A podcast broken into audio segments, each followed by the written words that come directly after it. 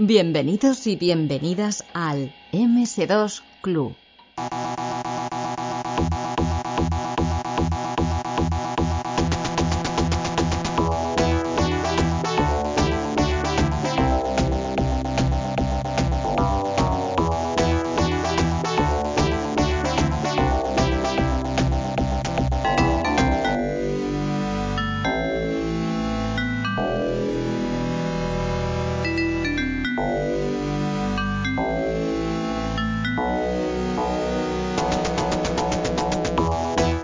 Si había algo que molaba muchísimo a principios de los 90, y por eso la persona que, viene a continuación me da muchísima envidia, pues era eh, dibujar cómics y, crear máquinas recreativas.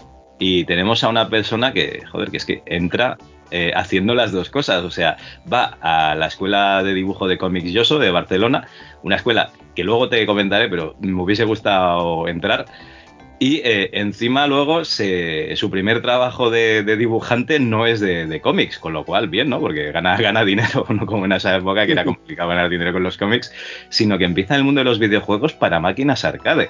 Eh, tenemos aquí nada más y nada menos que a, a Xavi Fradera. Muy buenas, Xavi, ¿qué tal? Muy buenos días, ¿qué tal? Oye, eh, no te lo digo en coña, ¿eh? O sea, yo eh, tuve un code muy malo, de hecho tuve un code tan malo que lo repetí tres veces y, estuve en una época y digo, hostia, pues eh, como me gusta dibujar aquí mientras dan la chapa a los profes, hago dibujicos en los márgenes de las páginas, supongo que te sonará eso, digo, me apuntaré a la Yoso. y tú sí, tú te apuntaste, ¿no? Sí, sí, yo me apunté, me apunté. fue una, de mis buenas decisiones de la vida. quería dibujar, quería aprender a dibujar, porque me pasaba lo que dices tú, ¿no? Yo hacía muchos dibujitos. Recuerdo que hasta en el instituto hacía los, los horarios, los hacía con las caricaturas de los profesores y los vendía. O sea que de alguna manera ya me empezaba a ganar algún... Ya estabas profesionalizando ahí el dibujo, ¿no? Y hacía crismas de Navidad y nacimientos con todos los profesores, con los de estas, pero era como un dibujante aficionado, no dibujaba bien. Ahora veo esos dibujos y hostia, qué ridículos son, ¿no?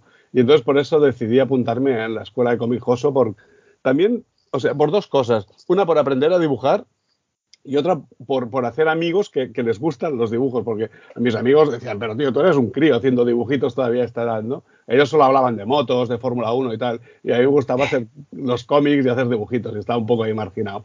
Y, y allí, hostia, dentro ves gente que, que, es de tu rollo, ¿no? Y quieras o no quieras, claro. eso ayuda a que tú aprendas más a dibujar, porque, hostia, es gente que, que, que además que dibujaba cantidad bien. Yo entré allí que era, hostia, qué malo que soy comparado con los demás, ¿no? Y bueno, y, allí acabas aprendiendo algo. bueno, me sirvió mucho. Coincidirías... Sí, hombre, ya ves si te sirvió de, directamente para, para, dibujar videojuegos. Oye, eh, ¿conocerías a alguien que luego se, se hizo famoso ahí en la house o qué? Hostia, hostia, ahora más me has pillado. Diría que sí, había un chaval ahí que era, pero nada, tenía 14 o 15 años, que era buenísimo, se llamaba Om o algo así, Oms. Y, hostia, el tío me acuerdo que, que salió, o sea, publicó algún cómic y todo. Sí, sí. Vale, vale. Muy bien, muy bien. No, no, pues eh, además es que estaba allí en, en, la Chample, estaba, hostia, debajo de la calle Berlín. no sé si estaba en Córcega o Rosellón la. En Violando la Hungría. Violando Hungría era, vale. Pero primero, primero estaba en la Gran Vía, esquina Aribao. Y yo empecé yendo allí. Pero me acuerdo al cabo de un año o dos nos mudamos y fuimos a Violando Hungría, que está cerca de la Vinguda Madrid, diría yo. La Vinguda mm. Madrid de Barcelona. Sí, la Avenida Madrid, que luego se transforma en eh, Berlín y luego en ah, París. Vale, vale. Sí, sí, es la misma calle. Vale, vale, Pues estaba en Violando Hungría 69, me acuerdo que fui allí. Y ahora está en la calle Rosellón, está cerca de, Estación de Sanz ahora mismo. Vale, pues esa, esa, es la que conocí yo, digamos de finales de los 90. allí no he estado todavía. Sé que he hablado con, con José María Pols, he hablado varias veces, hostia, ven aquí, haz una charrada de algo y tal y explícanos. Y hostia, sí, sí que iré, pero no sé, nunca se ha dado todavía la ocasión. Hombre, para que vean que hay otras salidas también allí en, el mundo del cómic. o sea, ahora comparado como, como era antes, ahora ha crecido un montón. O sea, se hacen muchas cosas, muchas cosas. De manga, no sé, vídeo, animación. Bueno, y, digamos que tú estás allí haciendo un curso de dibujo, o, yo no, no, sé exactamente qué tipo de, de, clases se dan allí, y en algún momento te llega, te llega la oportunidad de, pues eso, de crear arte, ¿no? De crear dibujos. Sí, bueno, de hecho estuve cuatro años en la escuela de cómic Joso.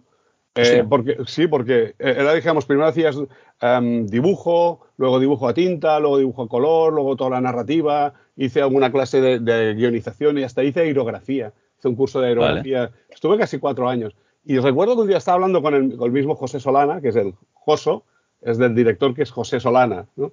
El nombre, ¿no? De la, de la empresa, digamos, vale. Sí, sí, del que creó la escuela de cómic Joso, eh, que, es, que es un dibujante de cómic también que firma como Joso, además.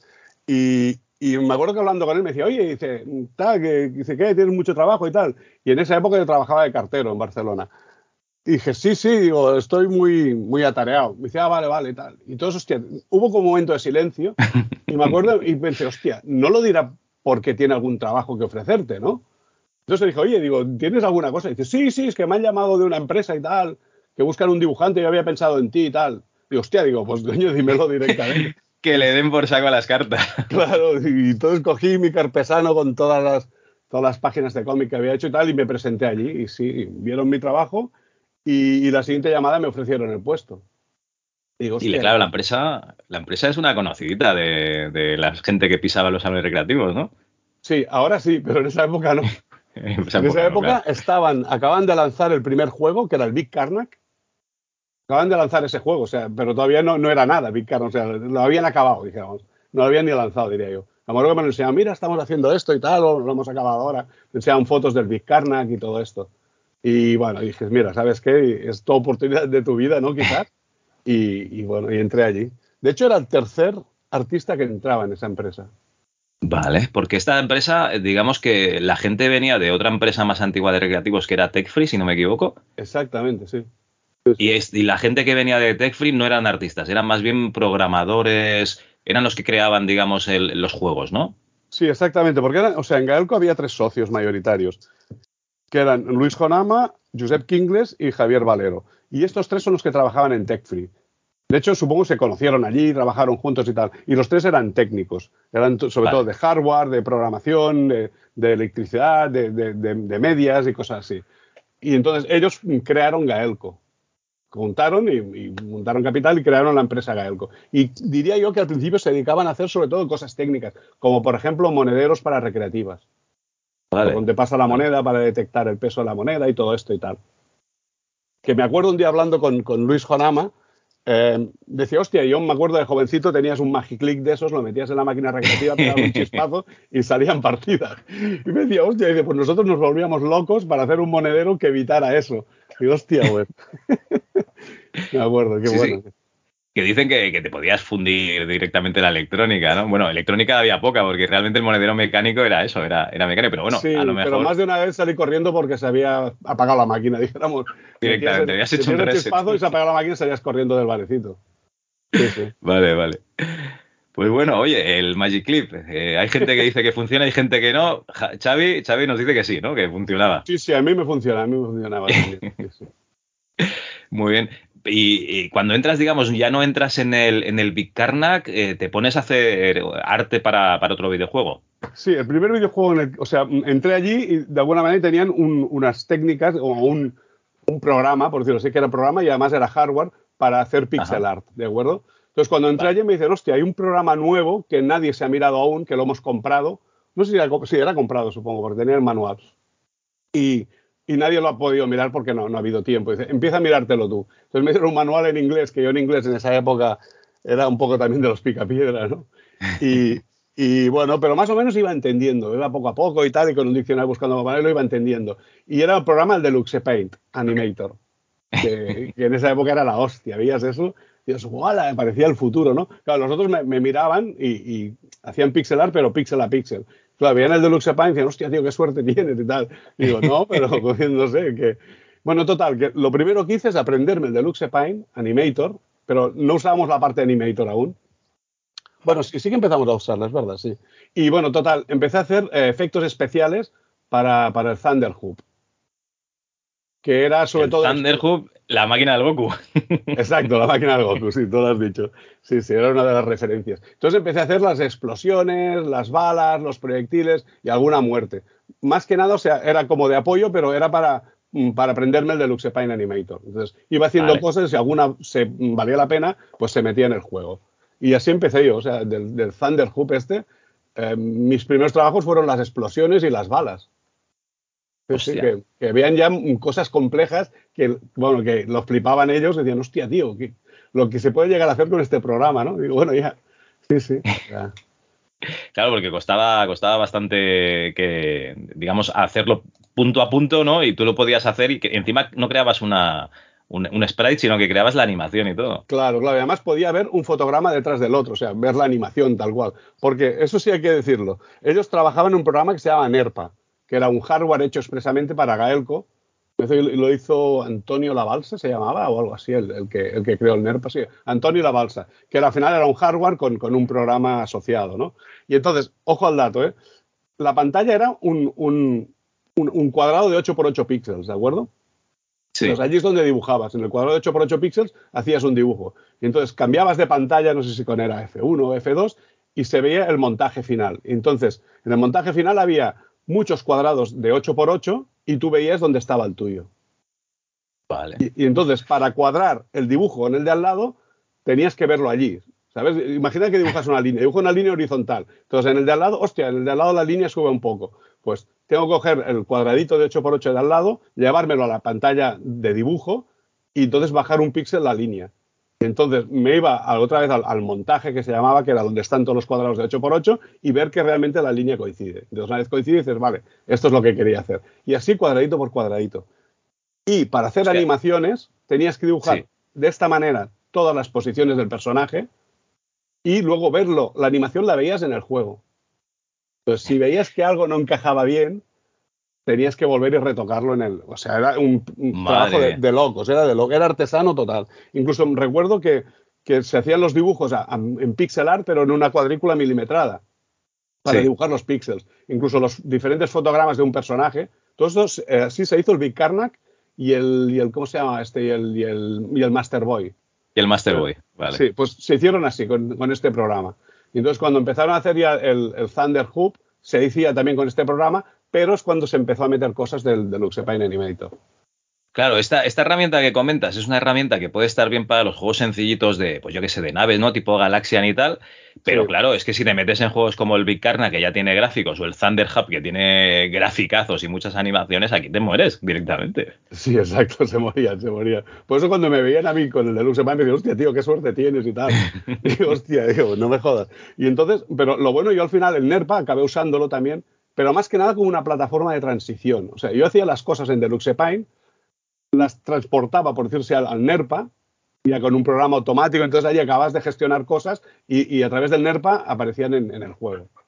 Y esto era para aprovechar, digamos, los cuadraditos de 8x8 por si había algunos repetidos para optimizar memoria. ¿o? Correcto, exactamente, exactamente, sí. Porque entonces En, en, el montaje este, donde tenías todas las cuadrículas de 8x8, Mm, si había un, dibujo que era, yo qué sé, por decirlo, un tile de, tochanas o, de, suelo, pues lo podías ir repitiendo. Entonces, no gastabas arte, no gastaba memoria, porque solo era un tile, pero estaba multiplicado por 20, por 20 veces, ¿no? Vale, todo eran paredes de ladrillo y todo eso, pues es, un, es el mismo tile que lo repites el Thunder Hop este que, tiene el honor de ser un juego muy difícil, ¿eh? O sea, es, de los juegos que te tienes que aprender al, dedillo. es de, memorizar pantallas. sí, sí, totalmente, Este nos lo pasábamos, ¿eh? echábamos un crédito y nos lo acabamos todos. Pero bueno, habíamos jugado muchas horas, creo. Vale. Tengo otro juego aquí apuntado también, el, mismo año que el, que el Thunder Hop, que este juego, eh, para que te hagas una idea, yo me fui un día a Épila, un pueblo de al lado de Zaragoza, a buscar una máquina recreativa y bueno, al final me llevé el mueble, pero tuve que tirar todo lo de dentro. Y me venía esta placa, me venía una placa Yamma que ponía squash. Nunca lo pude usar porque, porque la máquina, claro, como te digo, tuve que tirar todo lo de dentro y al final le di, le di la placa a un chaval que coleccionaba recreativas. Eh, pero, pero yo tuve una placa de squash aquí eh, en la habitación esta, donde estoy grabando una temporada y cogiendo polvo. Este juego también es vuestro, ¿no? Sí, sí. De hecho, es el primer juego en el que empecé a trabajar eh, entero. Porque el, Thunder Hub, cuando entré, ya estaban programándolo, ya estaban haciendo los primeros niveles, entonces entré como de apoyo, de alguna manera. Y este empecé, y es el primer juego que empecé de cero yo mismo. O sea que sí, sí, sí, este juego tiene mucha historia. Claro, este juego en aquella época estaba de moda el squash, a día de hoy hubieses hecho un juego de pádel, ¿no? sí, exactamente, sí, sí. Recuerdo que hasta fuimos a ver partidas de squash para, para ver un poco, para mm, vivir el juego, ¿no? De alguna manera, para notar el feeling que hay allí dentro, la presión, el sonido de las bambas en el suelo, la gente, el sudor, el calor que hacía allí, ¿no? Todo eso fuimos a verlo, sí, algunos partidos. Estuvo muy chulo. Vale, vale. Y en este Pues, juego hay eh, una, una anécdota muy buena que ¿Sí? no sé si habéis fijado la selección de personajes. que hay, hostias, La pantalla hace mucho, hace mucho que lo probé. Ahora no lo recuerdo, no lo recuerdo, Xavi. Vale, pues bueno, en la pantalla de selección de personajes hay un personaje que es el español, que soy yo mismo. Vale. Hostia. Sí. Eh, Mi colega, o sea, estábamos ahí, habíamos, habíamos dos artistas en este juego y, y me hizo, o sea, me dibujó a mí un poco como placeholder, ¿no? De alguna manera. Dice, mira, mira, te he dibujado. Digo, hostia, digo, sí que soy yo y tal. Y se puso y nunca se quitó. Y al final se quedó. Evidentemente los placeholders están aquí para quedarse, que se dice, ¿no? O sea, sí, lo pones para, para, digamos, para simular cómo quedará la pantalla, pero se queda, ¿no? Sí, bueno, a veces, o sea, el placeholder también se utilizan porque el, el programador necesita, yo que sé, por ejemplo, oye, necesito ocho personajes distintos, me da igual que sea el mismo personaje ocho veces con Cambiado, distinto nombre vale. y luego ya cambiaréis el dibujo, ¿no? Pues un poco, entonces se hicieron, se hicieron los placeholders y se pusieron. Pues bueno, el mío se quedó allí. El tuyo sí y el, y el suyo no, digamos, ¿eh? solo te dibujo a ti. Sí, solo me tío. dibujó a mí. Así, para hacer la gracia, mira, te dibujo a ti, pum, me puso. Y ahora, el, el- el personaje español. Digo, bueno, digo, ya, ya lo cambiaremos, ¿no? Y bueno, y el día que lo cambiaremos nunca ocurre. Y, y sí. O sea, si algún día veis esta máquina y jugáis, el, personaje español era yo mismo. Muy, muy bien. Oye, eh, Thunderhop entiendo que funciona muy bien. Squash eh, ya, ya no lo sé porque no la vi nunca en, en los salones. Eh, pero eh, os entra un desarrollo externo de esta gente de Figurat de, de Madrid que habían sacado el juego para, para 8 bits y tal. Sí. El World Rally Championship. ¿Tú esto Sí. eh, lo viste por allí por, por Gaelco o directamente ya os vino el producto hecho? No, o sea, el, el World Rally, a ver, sí, contactaron con Figurat un poco para, para producirles el juego, ¿de acuerdo? Sí. Y, y me acuerdo que lo íbamos viendo, o sea, de vez en cuando venían los de Figurat a, a Gaelco, tal, que tenían un portátil. No, eso fue más tarde. Bueno, total, que venían y traían la placa y la probaban, entonces aquí le, le daban feedback. O sea, nosotros la veíamos un poco de rasquillón, por decirlo así. Vale, vale. No participábamos directamente. Pero hostia, yo recuerdo el World Rally, recuerdo, ¿eh? en una máquina que estaba en la sala del director, había una máquina, la enchufaron allí y era un campo de fútbol, ¿de acuerdo? Que era un, un césped verde así infinito, y el, Sí. coche, y el coche de rally ahí en medio solo, que estaba hecho el programa de conducción. Pero no había circuito, o sea, era una esplanada verde. Jugar molaba la hostia, es que lo ponías a jugar, y hostia, qué guapo, cómo derrapa. Y solo podías girar y, y seguir recto y girar. Era como infinito, ¿no? Un campo infinito. Hostia, y molaba, pero un huevazo, ¿eh? Decías, ¿cómo, cómo mola? Y ese, me acuerdo, es la primera vez que vi el World Rally. Luego, más adelante, recuerdo que se hizo ya el juego, cuando estaba ya el juego hecho y se estaban haciendo pruebas de salón. Recuerdo que es que se llegó a decir, eh, y diría yo que fue uno de, uno de, o sea, porque se hacía en salones, por decirlo así, amigos de Gaelco, Sí. nos dejaban una máquina, entonces probábamos allí mm, a ver qué viabilidad tenía, ¿no? Y al final lo que mirabas al final de día es el cajón. Si el cajón estaba lleno es que la- el juego funcionaba, si no estaba lleno es que había un problema. Y, y recuerdo que el del salón dijo, hostia, dice, lo único que le falta es la, la fase de noche. Que en esa Anda. época había fases de noche en todo, o sea, un juego que, que- que se preciara tenía que tener fase de noche. Y entonces recuerdo que se, se hizo un, un chip extra de hardware que lo que hacía era oscurecer toda la pantalla salvo el, el- sprite del coche, digamos. Sí, no, salvo la máscara que tú, que, que tú decidas. Ah, bueno, las luces, claro, las luces. La sí, máscara sí. es la forma de las luces del coche. Entonces oscurecía toda la pantalla menos ese trozo. Y eso se hizo como un chip añadido de hardware que, que calculaba Hostia. eso. Entonces se hizo la, la fase de noche porque, hostia, veían que el juego molaba un montón, hacía mucha caja y, y- y para estar a la altura tenía que tener la fase de noche. Hostia, qué bueno. Sí. Oye, eh, eh, esto no nos lo has explicado un poquito. Explícanos eh, cómo eran la- las oficinas o, la, o, digamos, el taller de Gaelco. Esto explícanoslo un poquito, a ver. Bueno, eran otros tiempos, ¿eh? no es como ahora. Ahora ves King, ves Social Point, que tienen máquinas recreativas por todas partes y, gimnasios dentro de los... No era, nada, no era nada de esto. La verdad es que era un sótano. O sea, realmente en Gaelco eran las oficinas, la parte superior, que era la, o sea, la planta baja, que era la parte administrativa, ¿de acuerdo?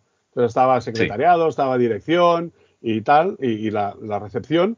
Entonces bajabas unas escaleritas y había un sótano. Sótano sí que era un cuadrado grande, que tendría igual no, ve- ve- 10 por 10, no, no, 100 no. Tendría 40 metros cuadrados o algo así. Vale. Y era un sótano. Y, y entonces allí trabajábamos nosotros. Entonces lo curioso es que en esa época se fumaba. y, había, y había fumadores en el equipo. Y entonces bajabas al sótano y parecía Londres, ¿sabes? Aquella niebla densa que había. Y, o sea, por un lado había el, donde hacíamos el videojuego, ¿no? Lo que es la creación del videojuego, y luego aparte había los el tallercito, que era una habitación donde había recambios, piezas, se hacía toda la parte de hardware y todo. Pero se hacía todo, todo en Gaelco, era increíble. Vale, porque ¿cuánta gente estabais ahí en, el sótano hacinados? A ver, en, en, total la empresa éramos 30, 35, no éramos más. Pero en total, digo, todo lo que es administración y todo. Y a lo mejor el equipo de, de, creación de videojuegos éramos 10. 10 o 15 máximo llegamos a ser. Vale, o sea, en ese sótano estaríais como mucho 15 personas fumando. Sí, luego se amplió, luego se compró el local de al lado, que era, ah, digamos, que, que, era como la continuación de la planta baja. Y entonces teníamos luz natural. Porque al principio, o sea, te metías en el sótano y entrabas y hacía un día precioso. Y a las dos horas se veía como un trueno lejano. Y decías, hostia, eso ha sido un trueno. Subías y, estaba, pero lloviendo a raudales, ¿no? Pero habían pasado anécdotas de este tipo. Y dices, hostia, qué, curioso. Pues estamos ahí encerrados en el sótano, como el que dice. Bueno, no encerrados, no estamos encadenados, pero sí. Y entonces luego compraron un local de al lado que, que dijimos, subía unas escaleritas y, llegaba a la planta baja. Y entonces era, teníamos luz natural y tal. Y, sí, bueno, mucho mejor. Pasó a ser más, se duplicó, más, que duplicar en superficie.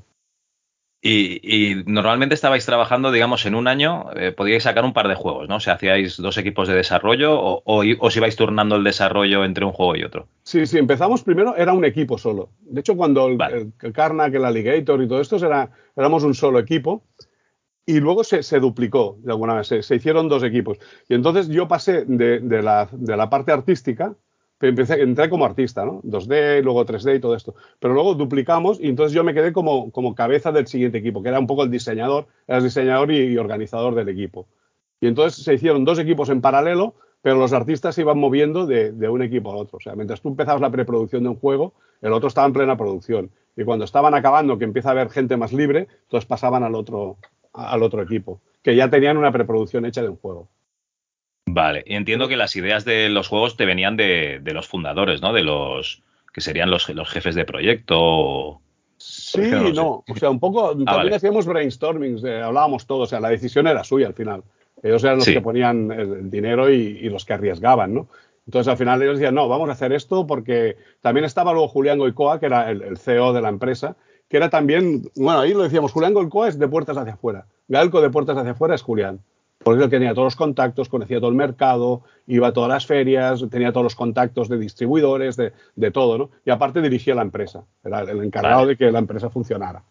Entonces, de, puertas para afuera siempre a Julián. Y Julián traía muchos feedbacks de, hostia, ahora se llevan los juegos de esto, tal, tendríamos que mirar esto y tal. Y entonces em, allí empezamos a pensar, pero hacíamos mucho brainstorming y al final, bueno, la decisión era también de, los cuatro, digamos, de, los tres socios más Julián Goicoa. Vale, vale, vale.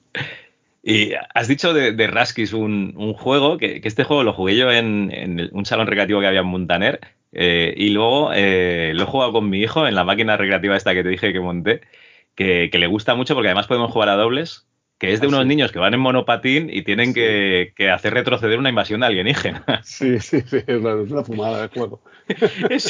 Bueno, eran, eran los 90, o sea, era lo que, lo que había, sí, sí. Sí, sí. Este el Alligator Han. El Alligator Han. Aquí tengo una anécdota muy buena, que no sé si has visto la portada de este juego, que se ve como un alienígena que está con las manos cogiendo el planeta Tierra y en medio aparece Alligator Han, así, una alienígena. Pues esas manos son mis manos, ahí donde las ves. Era de los primeros trabajos que hacíamos de fotografiar algo, entonces meterlo en el Deluxepine Animator, como en plan, no sé, era, era magia para nosotros, ¿no? En un disquete, entonces tenías la foto de tus manos en, el, en el Deluxepine Animator. Entonces allí lo retocaban hasta redibujarlas y, conseguir que fueran de Alien. Que me acuerdo que el, el, Alien tiene solo tres dedos. Entonces lo que hice es con celo, me junté dos dedos y los otros dos. Entonces allí le hice una foto así. Entonces lo retoqué pero total, que, la portada son mis manos, realmente. Vale, la, referencia de tu... Oye, sales en dos juegos, ¿eh? Sales en el Squash y sales en el Alligator Hand. Muy bien, muy bien. Sí, sí, sí, muy. Y en el Alligator, no sé, ¿te la has llegado a acabar el juego? Que va, ni de coña, no, no. Vale, vale, porque al final del todo resulta que, no matas a los aliens, porque en esa época era la referencia de Star Wars, ¿no? Que nadie se carga a Darth Vader, sino que se le va la nave a tomar por saco y desaparece en el vacío. Pues eso ocurre aquí, ¿no? Los aliens al final consiguen huir y cogen una nave y se van. Y entonces el plano final se ve, o sea, se enfoca la nave y se ve quiénes son los aliens. Y somos nosotros mismos con los del estudio. sí, exactamente, que al final hicimos un dibujo y pusimos nuestras caras en cada uno de los aliens. Sí, sí.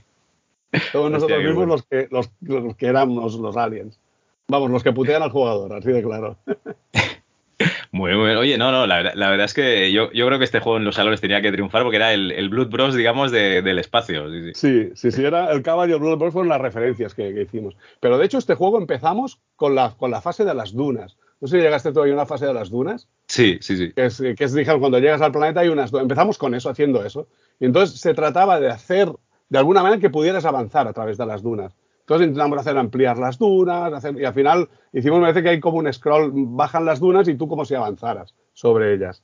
Y van, entonces aparecen otras dunas y tal. Que al final me parece que es el mismo plano invertido todo el rato. Pero estas dunas fue la primera vez que, por decirlo así, que escaneamos algo, que al final no era escanear, era alguna cámara de vídeo que teníamos, hacerle una foto a, una imagen, y entonces eso tratarlo en el, en el ordenador, que, no, no se había hecho O sea, importabais la, o sea, año 93-94, ¿eh? O sea, hacíais fotos digitales, las importabais al, al Animator, al, Deluxe Paint. Y, luego eso ya lo pasaríais directamente a la, a claro, la de alguna manera. Lo tenías que convertir a cuadrados de 16 por 16 porque cada cuadrado, mm, o sea, había una, una, una, norma que es cuadrados de 16 por 16 pueden tener una paleta de 16 colores. Vale. No más de 16 colores. Entonces, ibas componiendo paletas de 16 colores y, cuadrados de 16 por 16 y podías hacer una imagen a todo color. Pero bueno, siempre con el límite este de los 16 colores. Era, bueno, era trabajo, te lo juro, trabajo de chinos. Ahora lo, lo piensas y dices, madre mía.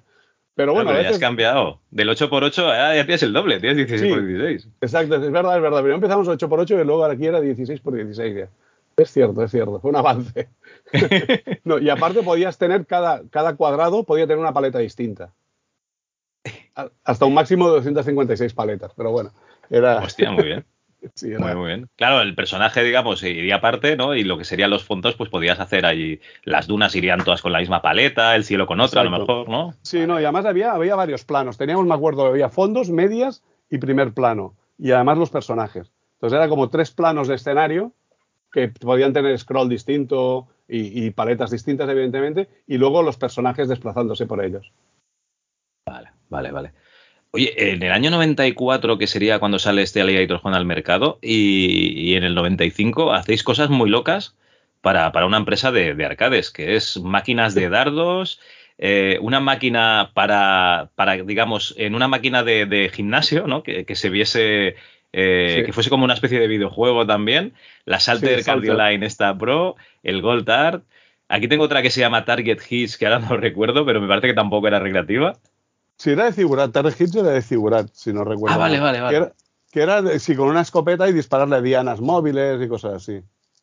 O sea, lo que tendría ser un House of the Dead, pero, pero, sin matar zombies.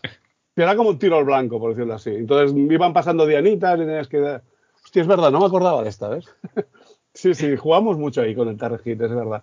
Y me acuerdo con el Radical, bueno, con el Darts, que ahora ha acabado siendo Radical Darts, la de los dardos, hacíamos competición, está, porque estaba la máquina en otra oficina, ¿no? Entonces hacíamos competición de tirar los dardos, pasar a través de la puerta, entonces no tenías que tocar el marco de la puerta y darle la diana. Me acuerdo que nos cargábamos los dardos, vamos, pero competiciones de estas de chavalines. Vale, entonces estas máquinas no, no las hacíais vosotros. No, no, eh, recuerdo, a ver, mm, el Radical Dark sí que se hizo in-house, pero era otro equipo aparte. Era más que nada un reto técnico más que de, diseño de videojuego en sí. Con lo cual lo hizo, me lo hizo, diría Javier Valero solo, solo bueno, con otro programador, pero hicieron toda la máquina y, encargaron el, todo lo que es el, mueble era externo. O sea, cogías un diseñador, diseñaba un mueble y otra empresa lo fabricaba, pero fabricaban lo que tú querías hacer. Y entonces, pero me acuerdo que la máquina estaba allí que estuvo muy bien porque tenía un láser, el, de darts, tenía un láser que, si pisabas el láser mm, te anulaba la jugada. Y eso era, era la hostia en esa época, no, hostia. Pisas el láser y la máquina sabe que has pisado el láser, ¿no? Porque el láser, o sea, era una línea roja en el suelo, que era un láser que se proyectaba desde la máquina. Y no se veía que hacías trampa, entonces te la. claro, no. y, lo bueno de esta máquina es que era online. O sea, era para hacer competiciones online. Entonces la máquina estaba conectada a internet y, y se registraba, con cámaras de vídeo se registraba la jugada. Entonces podías eh, hacer una jugada y, oficializarla. Entonces entraron en un concurso. De hecho, no una jugada, una partida entera era, sí, sí. Porque había una cámara que, o sea, mm, si pisabas la línea roja se, se enteraba la máquina. Entonces había una cámara que te filmaba a ti y había una cámara que filmaba la diana de dardos. Y entonces se te veía a ti tirando el dardo y se veía el dardo como entraba. Entonces, si alguien con la mano pinchaba el dardo en la diana, pues se veía en, en una de las dos cámaras, ¿no? con lo cual no había trampa posible.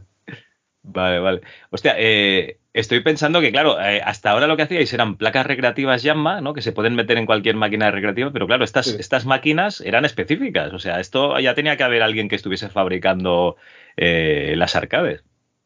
A ver, sí, lo- los muebles de alguna manera estaban ya en los salones. O sea, el salón tenía como una base de muebles, entonces solo cambiabas la placa. Con lo cual, tus controles tenían que ser estándares. No podías hacer controles específicos. Porque si hacías controles específicos tenías que crear la máquina. Entonces, al principio solo se hacía el, el hardware y el software, y lo que es el juego, la, la jugabilidad. Pero Sí. claro, entonces eso mm, empezaron a salir máquinas dedicadas que empezaron a funcionar muy bien. Y es cuando Gaelco se empezó a plantear mm, crear un mueble. Pues yo diría que lo de los dardos era más tarde ¿eh? de esto. Sí, Era ah, los- pues sí. Podría ser igual me lo después estoy- del Alligator Hunt.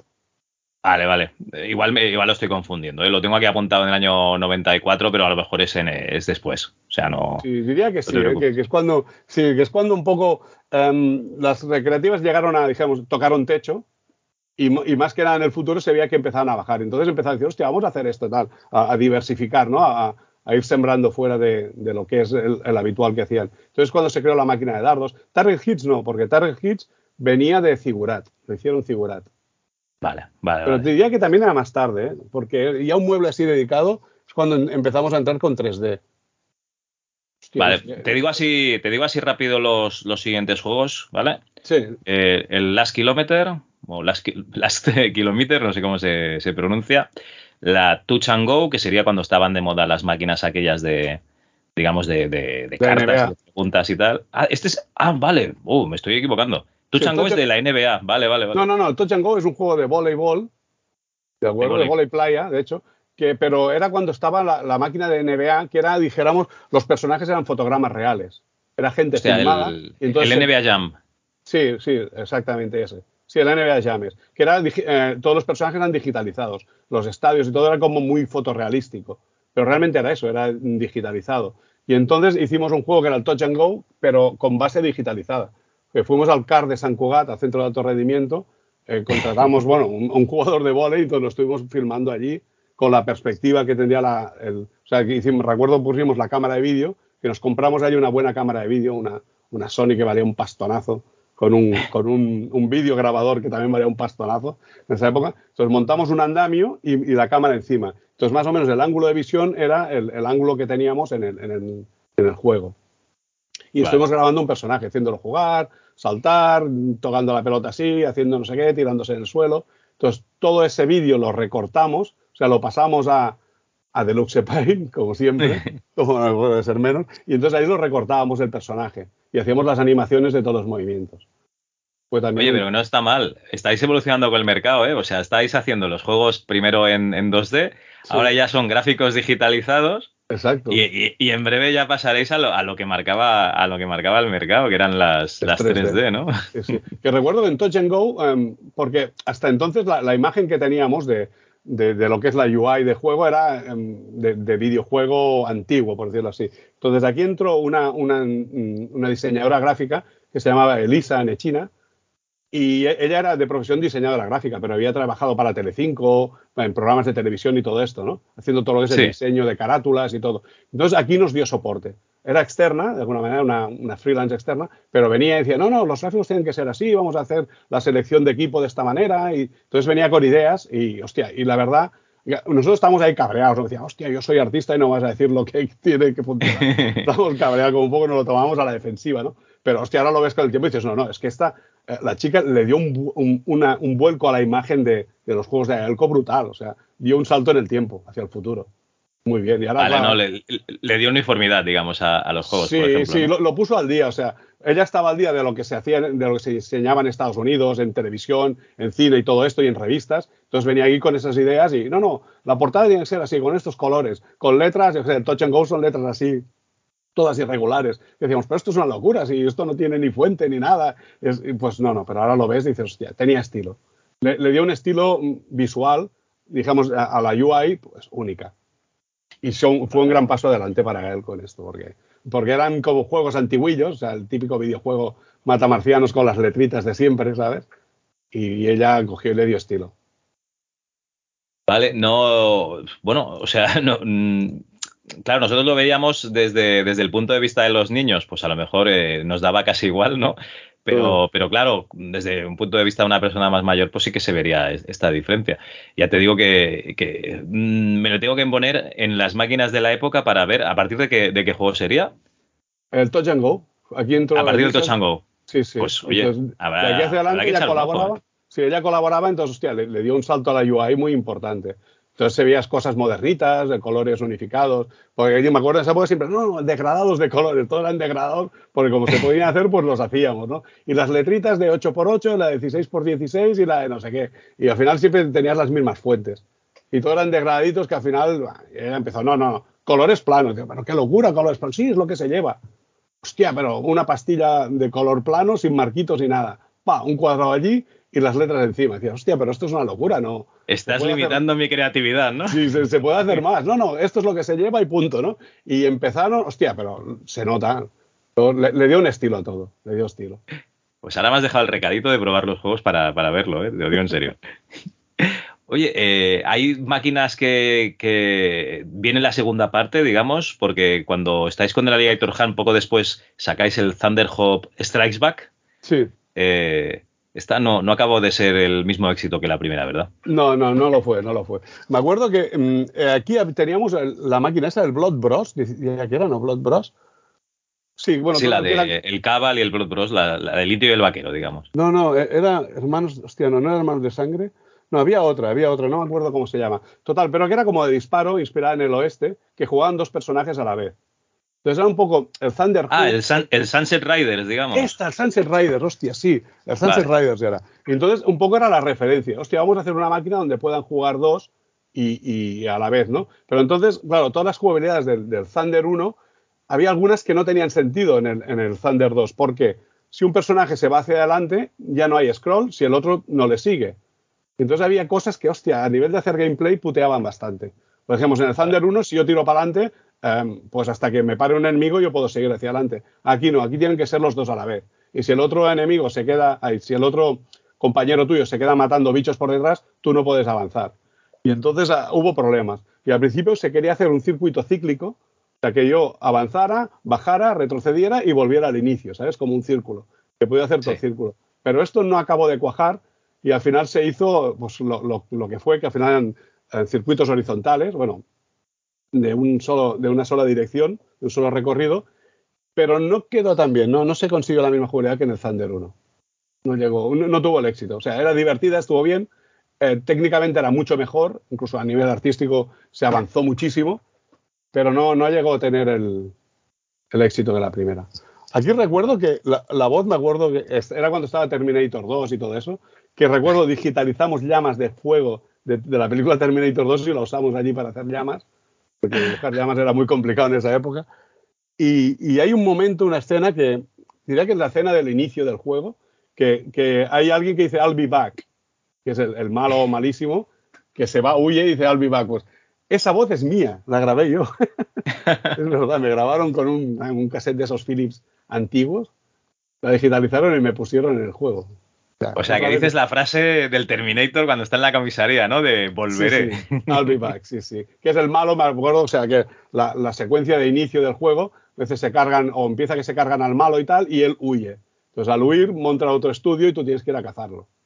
Entonces, cuando dice I'll be back, pues esa es mi voz. ya sales en tres juegos, ¿eh? Hostia, sí, sí. Eh, muy y bien. Más. Bueno, y, y, no lo he dicho, en el, en el Touch and Go, en el de, en el de volei. En el de volei. Yo estoy en el público varias veces, cuatro o cinco veces ahí repetido. De hecho, estamos todos en el público, pero hay uno que vende helados que va pasando por ahí, que también soy yo, el vendedor de helados. Nos estás dejando recaditos para jugar a todos los juegos, ¿eh? te lo digo en serio. sí, sí. Bueno, y también vuelve una segunda parte de esta vez del World Rally 2, ¿no? También. Sí, sí, que tampoco tuvo el éxito de la 1. Ahí a Gael con las segundas partes no, no se le daban bien. Porque o sea, en, en, en, World Rally 2 lo que se hizo en veces con una placa podías controlar dos máquinas. Y así podían jugar dos a la vez en la misma carrera. Pero vale. el rival era, era fantasma. Entonces, yo recuerdo que haber ido a los salones a verlo y la gente se quejaba de esto. Hostia, que me gustaría chocar con él, ¿no? Y lo atravesaba. Era, era, en plan fantasma. Entonces, eso no acaba de cuajar.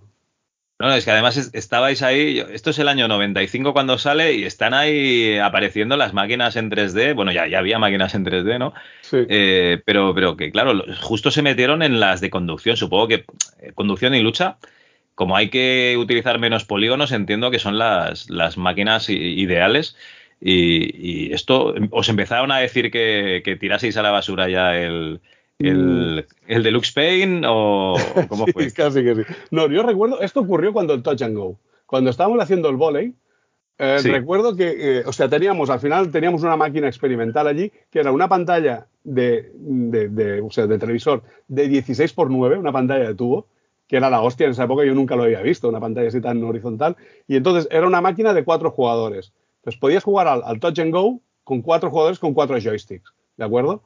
Pero supongo que producir ese mueble sería muy caro, porque una pantalla de tubo de 16 x 9 había pocas y eran carísimas, con lo cual no, era viable a nivel de, negocio. Y entonces se decidió hacer, que estaba de moda en esa época, juraría que era uno de fútbol o el NBA Jam, uno de estos, que era con, un, con una placa gestionabas dos muebles. ¿De acuerdo? Vale. Y entonces, o sea, mm, la, la, capacidad de proceso la dividías entre dos muebles y entonces podían jugar cuatro personas en el mismo juego.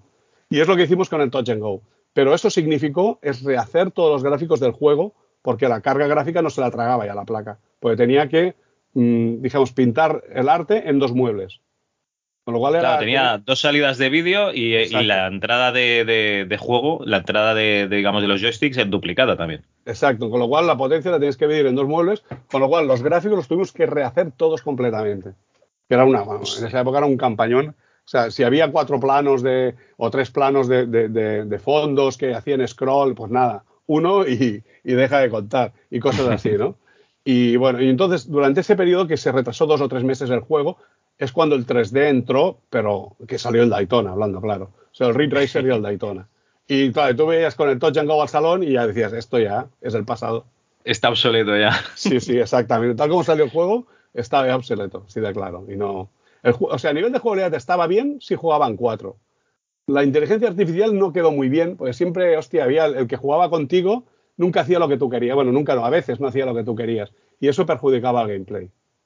Pero bueno, el juego estaba bien, estaba correcto, pero salió el 3D y, se comió el mundo. Entonces, eh, ¿qué decidisteis hacer allí en Gaelco? ¿Seguir con las máquinas en dos dimensiones o, qué hicisteis? No, no, entonces eh, se tuvieron que coger poner la toalla en la cabeza y, hacer hardware 3D, es lo que hicieron. Que en esa época era, era lo nunca visto, porque hardware 3D, que yo sepa, solo tenían Sega y Namco y Gaelco. Dices, hostia, a nivel mundial, ¿eh? A nivel mundial. Porque lo que hicieron es mm, crearon una placa desde cero. Diría yo que, bueno, supongo se inspiraron en, en lo que había en el mercado, que era el Ridge Racer, y crearon una placa 3D completamente, desde cero. Y recuerdo ah. además, es verdad, eso es una anécdota divertida. Recuerdo de, porque el, eh, Javier Valero era el que diseñaba el hardware, ¿de acuerdo? Que se encargaba de todos los diseños de hardware. Y él estaba en Lérida, en Lleida, estaba allí trabajando. Tenía un, un, pequeño, una oficina, entonces lo hacía todo allí, los diseños y tal. Y de vez en cuando venía con un juguete nuevo, que era un hardware más avanzado que el anterior. Y recuerdo venir con el hardware, enchufarlo allí a uno de los monitores que teníamos, y se veía en la pantalla un lápiz, o sea, como un, un cilindro con un cono arriba en 3D. Y entonces con el joystick podías darle vueltas. Y, había como iluminación, los, los lados de, las caras del lápiz estaban, tenían iluminación, ¿no? Entonces si estaba arriba era más brillante, si estaba abajo era más oscura. Pero, hostia, me acuerdo yo pasarme media hora dándole vueltas al lápiz. Solamente flipaban decir, hostia, Dios, en 3D, pero qué pasada, tiene volumen, claro. Y, y, flipábamos todos ahí mirando, era como hipnotizados por el lápiz este que daba vueltas que luego más, ah. tarde, más tarde tuvieron que replantearse la cosa porque estaban, estaban haciendo, juraría que ahí había salido el Street Fighter, el 1, que era en 3D, pero no tenía texturas. ¿De acuerdo? Vale. Y entonces era polígonos iluminados, polígonos de un color con iluminación. Entonces tuvieron que retroceder porque es cuando salió el Ring Racer que usaba texturas. Y entonces igual, era el, igual era el Virtua Fighter, ¿puede ser? ah, claro, es el Virtua Fighter, sí, sí, es verdad. Street Fighter sí que hicieron uno 3D muy malo. muy, sí, malo. era el Virtua Fighter, tienes razón. Era el Virtua Fighter, que era en polígonos con iluminación y color, y ya está. Entonces mm, Vale, empezaron con eso, pero luego cuando salió el Ridge Racer y el Daytona, es hostia, tenemos que ir a texturas. Entonces mm, avanzaron el hardware para añadirle texturas, en vez de iluminación. Entonces no tenía iluminación, pero sí tenía textura. Claro, es que con una textura tú le puedes, o sea, si, si haces un coche, le puedes eh, simular, digamos, eh, La pues las puertas y tal, ¿no? También sin, sin tener que dibujarlas. Bueno, Exacto, sin, dibujarlas sí, sin tener que, que hacer más polígonos. Vale, vale. Exacto, exacto. Incluso luego la iluminación, por ejemplo, los laterales del coche eran más oscuros, la parte de arriba era más clara, pero esto estaba ya dibujado en la textura. No había iluminación realista que, que te, lo, que te lo oscureciera, ¿sabes? Vale, vale, vale. Y, y, oye, los, los juegos en 3D os pusisteis ya directamente con, con este nuevo hardware, porque entre medio yo veo que hacéis algún juego de puzzles como el Maniac Square. Ah, sí, Tengo también verdad. aquí apuntado el, el Surf Planet.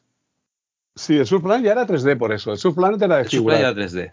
Vale, Que entonces el primero sería el, el Speed Up vuestro, digamos. Exacto, que tardamos como dos años en crearlo, porque a la vez Hostia. hacía, claro, se hacía el hardware y el juego a la vez, en paralelo. Y de vez en cuando venían con un cambio, no, no, hay que rehacer todo porque hemos añadido no sé qué chip que calcula otras cosas, hay que hacerlo de otra manera. Hostia, venga, vamos a trabajar. Aparte, nunca habíamos hecho nada en 3D, ningún juego de conducción habíamos hecho nunca, y bueno, era el primero. Y se nos ocurrió en, en este es hacerlo del último a la calle. Das una vuelta y el último coche que pasa por la meta se va a la calle. Y así vas dando vueltas hasta que te eliminan a ti o ganas, claro. Oye, pues no está mal la jugabilidad, ¿no? Porque realmente. Sí, sí. Fue todo un reto, ¿eh? pero a todos los niveles. Es que, y nomás nos íbamos encontrando piedras por el camino hostia, que teníamos que resolver, ¿sabes? Te recuerdo porque que entiendo.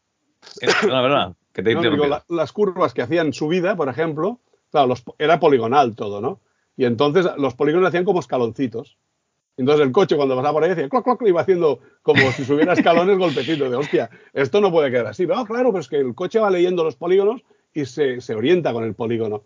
Hostia, pues y al final era, no, hay que interpolar para que quede un movimiento suave, que sé. Una de cosas que te ibas encontrando que era increíble. O sea que cuando había una cuesta era una escalera. Qué bueno. Sí, claro, que al final los polígonos, o sea, si tú coges una curva y la metes en subida, los polígonos, porque al final eran triángulos, no. A ver, no había los polígonos que se usan ahora. Aquí diría que teníamos 3.000 polígonos simultáneos en pantalla a la vez. Sí. No podía haber más de 3.000 polígonos porque no daba la capacidad de calcularlos, ¿de acuerdo? Con lo cual, o sea, la carretera básicamente escalones, por decirlo así. Era increíble. Y entonces, claro, cuando pasaba el coche decía cloc, cloc, cloc, iba su- como si subiera escalones, más o menos.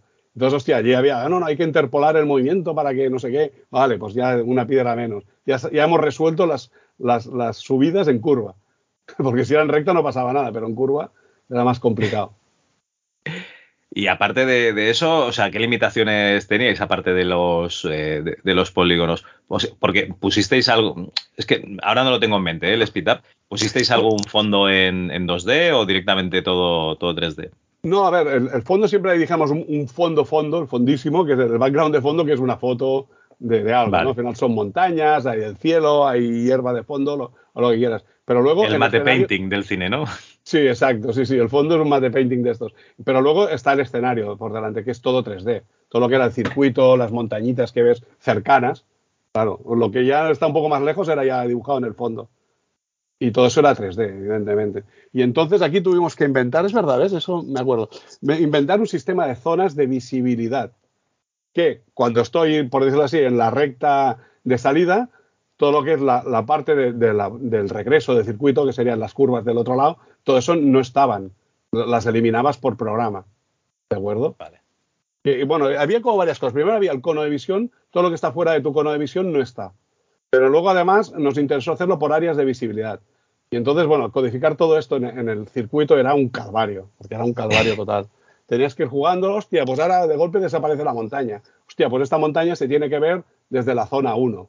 Entonces, cuando entrabas a la zona 2, hostia, pero estoy en la zona 2 y la montaña sigue, vale, pues no tiene que estar en la zona 2. Entonces ibas eliminando hasta que optimizabas y llegabas a los 3.000 polígonos, si no recuerdo. 3, 4.000 polígonos simultáneos. Eh, más Para no, coches, petar, más todo. para no petar el hardware, ¿no? Digamos. Sí, bueno, no podía más el hardware.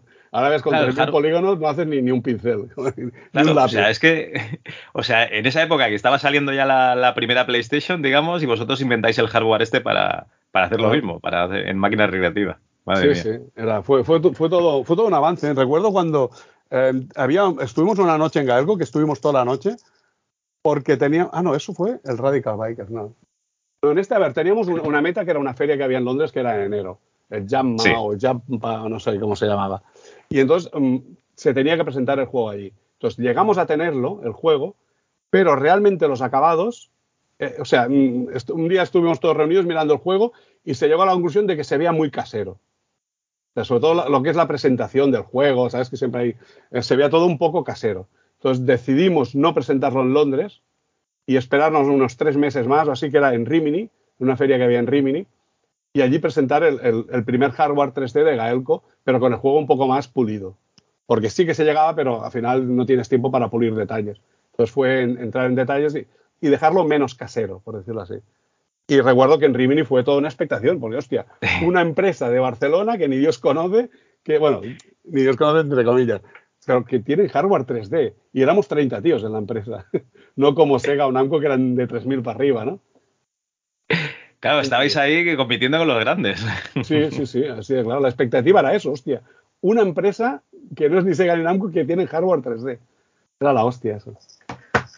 Hostia, porque eh, la, tecnología, digamos, eh, la poníais al alcance también del equipo de, de, Figurat, porque este Surf Planet, digamos, utiliza la, misma tecnología. Pero eh, ¿quién les explicaba cómo funcionaba? ¿O eran autodidactas? ¿Estabais vosotros allí encima de ellos también o qué? No, bueno, a nivel de. A ver, una cosa es el hardware y otra cosa son las, herramientas. Ellos tenían otras herramientas, pero aprovechaban bien el hardware. Si se les cedía el hardware y, bueno, y supongo la tecnología a nivel técnico para que lo pudieran aprovechar de hecho, diría que compartíamos herramientas alguna vez, porque para hacer el Surf Planet, recuerdo que se usó, o sea, movimiento real, filmado de alguna manera, pero luego esto se calcaba para coger la animación del personaje, ¿de acuerdo? No para coger en sí el modelado. Modelado era otra cosa, pero el movimiento. Y entonces, con, una herramienta que hicieron ellos, diría yo, o que igual se hizo en Gaelco, pero se le cedió, eh, podías calcar el movimiento. O sea, tú por vértices ibas diciendo, esto es la rodilla, esto es la cadera, esto es el hombro, esto es el codo y esto es la mano. Y entonces ibas siguiendo el movimiento, fotograma fotograma, lo ibas calcando y entonces te quedaba en 3D el movimiento. Hostia, era como un sistema de esqueleto primitivo, digamos. Sí, exacto, pero que lo calcabas vértice a vértice eh, sobre vídeo. Claro, el vídeo tenía que estar tomado en dos, en dos ángulos, por lateral y por frontal. Y esto lo utilizamos para hacer la animación del Radical Bikers, del juego del pizzero. O sea ese que. Sí que, ese, debían ser. Ese sí que lo petasteis.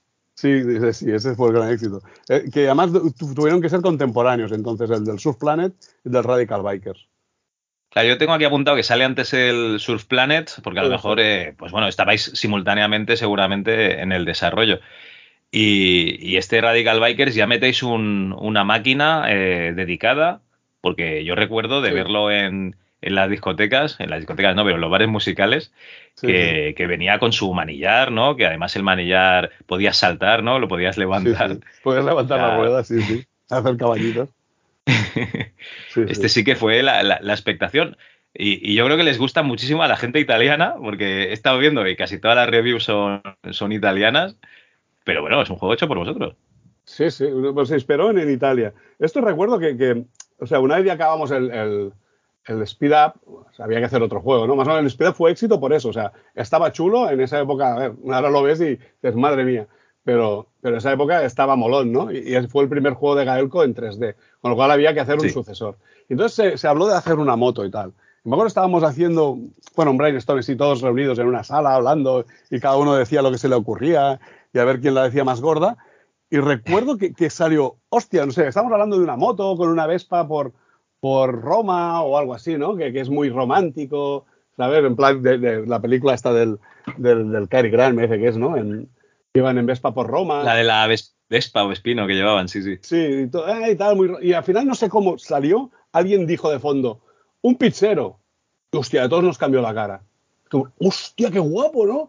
Y, ya cada uno ya se hace la película en la un pizzero pegando patas a los coches, yendo por la acera, atrapallando abuelas, el perro, ¿sabes? Salta un perro por los aires. Y hostia, te imaginas así y dices, hostia, qué guapo. Entonces, eso fue un poco un detonante. Hostia, cada uno ya se ha imaginado su juego, pero molaba un huevo, ¿no? Hostia, un pizzero por tráfico urbano. Y entonces cuando surgió la idea de, Radical Bikers, sí, sí. Claro, si nos escucha alguien joven, eh, la idea de Pichero sería lo que es el, el, rider de globo, ¿no? A, día de hoy. Exacto. Ahora es un globo. Solo que en moto. Claro, ahora sería un globo en bici, ¿no? Y también eh, atropellando gente igual, o sea, sería todo exactamente igual el funcionamiento. Exacto. Por que ahora van en bici, antes iban en Vespino o en una moto así cutre, un scooter, vamos a decirlo. Sí. Pues salió de aquí un poco la idea. Muy bien. No, y, la tecnología era la misma que en el Spita, pues ya la placa igual y, funcionabais igual. Sí, aquí creo que tendríamos algún polígono más. pues diría que sí, unos 7.000 polígonos simultáneos. Aquí duplicaron la capacidad de proceso de polígonos. Sí, sí, pero claro, eh, había tráfico urbano. O sea, eso es lo, lo, que no sé ni cómo nos lo hicimos. Porque era un modelado de una ciudad que se supone que era abierta, pero no es abierta. Al final es un camino y vas cerrando calles, ¿no? Pero era una ciudad donde había tráfico, tanto en tu dirección como en dirección contraria, había peatones y todo esto en 7000 polígonos. Era. Hostia. Aquí eh, si yo recuerdo aquí una, una escena, bueno, es que todavía lo tengo grabado en la cabeza, la rabia que me llegó a dar. Estaba, en esa época estaba modelando un invernadero, ¿de acuerdo? Que es un invernadero que hace curva y hace como un zigzag, ¿no? Y en medio diría que hay una palmera, que el tío. Bueno, total, que. Bueno, aquí hubo dos cosas que resulta que lo que la zona transparente de las palmeras también gastaba proceso, con lo cual la tuve que reducir al mínimo. Las hojas, como caían, era todo un polígono transparente gigante y se ve que eso gastaba la hostia. Pero bueno, una vez resolví las palmeras, resulta que todavía allí no me entraba en polígonos. O sea, mirábamos, teníamos como un, un barómetro que te decía si te habías pasado de polígonos o no, ¿no? Entonces se pasaba enormemente. Entonces cogí, claro, el invernadero era curvado, ¿sabes? Que son así curvaditos, muy monos. Digo, bueno, es que aquí hay mucho polígono. Entonces y además, o sea, era curva hacia la derecha y hacia la izquierda, con lo cual hay más polígonos, no puedes meter una recta y ya está. Y encima el, el invernadero era curvado, era como una bóveda semicircular. Sí. Pues al final quedó un techo plano y dos paredes. Pero un todo, y así, todo y así, es que no me entraba de polígonos, pero por un montonazo. Hasta que al final descubrí, que tendría que haber estado hecho ya, pero no estaba hecho, que todos los coches no tenían reducción de polígonos. Porque ahora es, la gente habla son los slots, que le llaman los level of detail. Entonces, cuando un coche está cerca, tiene mil polígonos, cuando está lejos, tiene cinco. ¿Entiendes? Pues todos los coches o sea que si había un cochecito pequeñito ahí en el fondo, eh, lo estabas gastando todos los polígonos. Claro. Entonces, hostia, con razón, el invernadero no, me entraba, yo pensaba que era cosa del invernadero, que gastaba mucho, pero es que los coches no tenían reducción de polígonos, que se supone que estaría hecha. ¿eh? Total, cuando me di cuenta, cogí los coches con toda la mala hostia y los reduje. Y me acuerdo que un 600 gastaba 6 polígonos. Que, que, llegué a la mínima expresión de el 600, los 600 que circulan por allí, los que están lejos, ah, bueno, a, media distancia, gastan 6 polígonos. Y entonces ahí resultó que iba sobrado de polígonos. Pero dije ya, pero el invernadero lo dejo cuadrado. Yo ya no repito el invernadero porque me niego, o sea, ya me negaba. Era, hostia, pero qué tiempo de aquello. Vale, vale. No, no, sí, sí, es lo que comentas tú, ¿no? Cuando estás ahí atascado en un problema y resulta que, era otra cosa, ¿no? Claro, yo matando el invernadero hablando cable, dejó, dejó, de ser redondo y al final me un techo plano. Y resulta que eran los coches los que me la liaban. Y entonces cogí los coches y con toda la mala hostia, a seis polígonos los reduje, sí. pero vaya carrera, Chay, o sea, de, dibujante de cómics a dibujante de videojuegos en 2D a, retocador de imágenes, ¿no? Y, digamos, eh, artista eh, de, videojuegos con, imágenes digitalizadas. Aquí ya nos estamos, o sea, te estás metiendo en artista 3D. Sí, sí. Y, a partir de aquí, además, seguramente eh, harías otras cosas, ¿no? Porque yo veo por aquí videojuegos en los que has participado un poco como manager. Sí, exacto. Porque de alguna manera el, diseño del juego también lo hacíamos nosotros. aunque tú no eras el diseñador, pero participabas activamente en, hostia, vamos a, proponer cosas, en diseñar circuitos. Por ejemplo, en Radical Bikers, el trazado de circuito los diseñaba yo, ¿de acuerdo? Pero estaba trabajando con Javier Arrébola, que Javier Arrébola era el, diseñador del juego en sí. Fue el que un poco tuvo la visión de hacer el juego tal como está ahora. Entonces él me iba proponiendo, oye, si me hacéis un cruce así, podré montar esta escena y entonces dos coches pueden chocar y tú tienes que, vale, pues entonces lo montaba, ¿no? O, al revés, yo le proponía cosas, oye, podemos hacer un salto aquí y entonces en el salto podríamos hacer algo. Entonces, hostia, vale, pues haz el salto y yo meteré esto. Entonces un poco entre los dos iba haciendo todo y que él llevaba la batuta cantante del juego, pero yo era como un, segundo diseñador de apoyo, además de artista.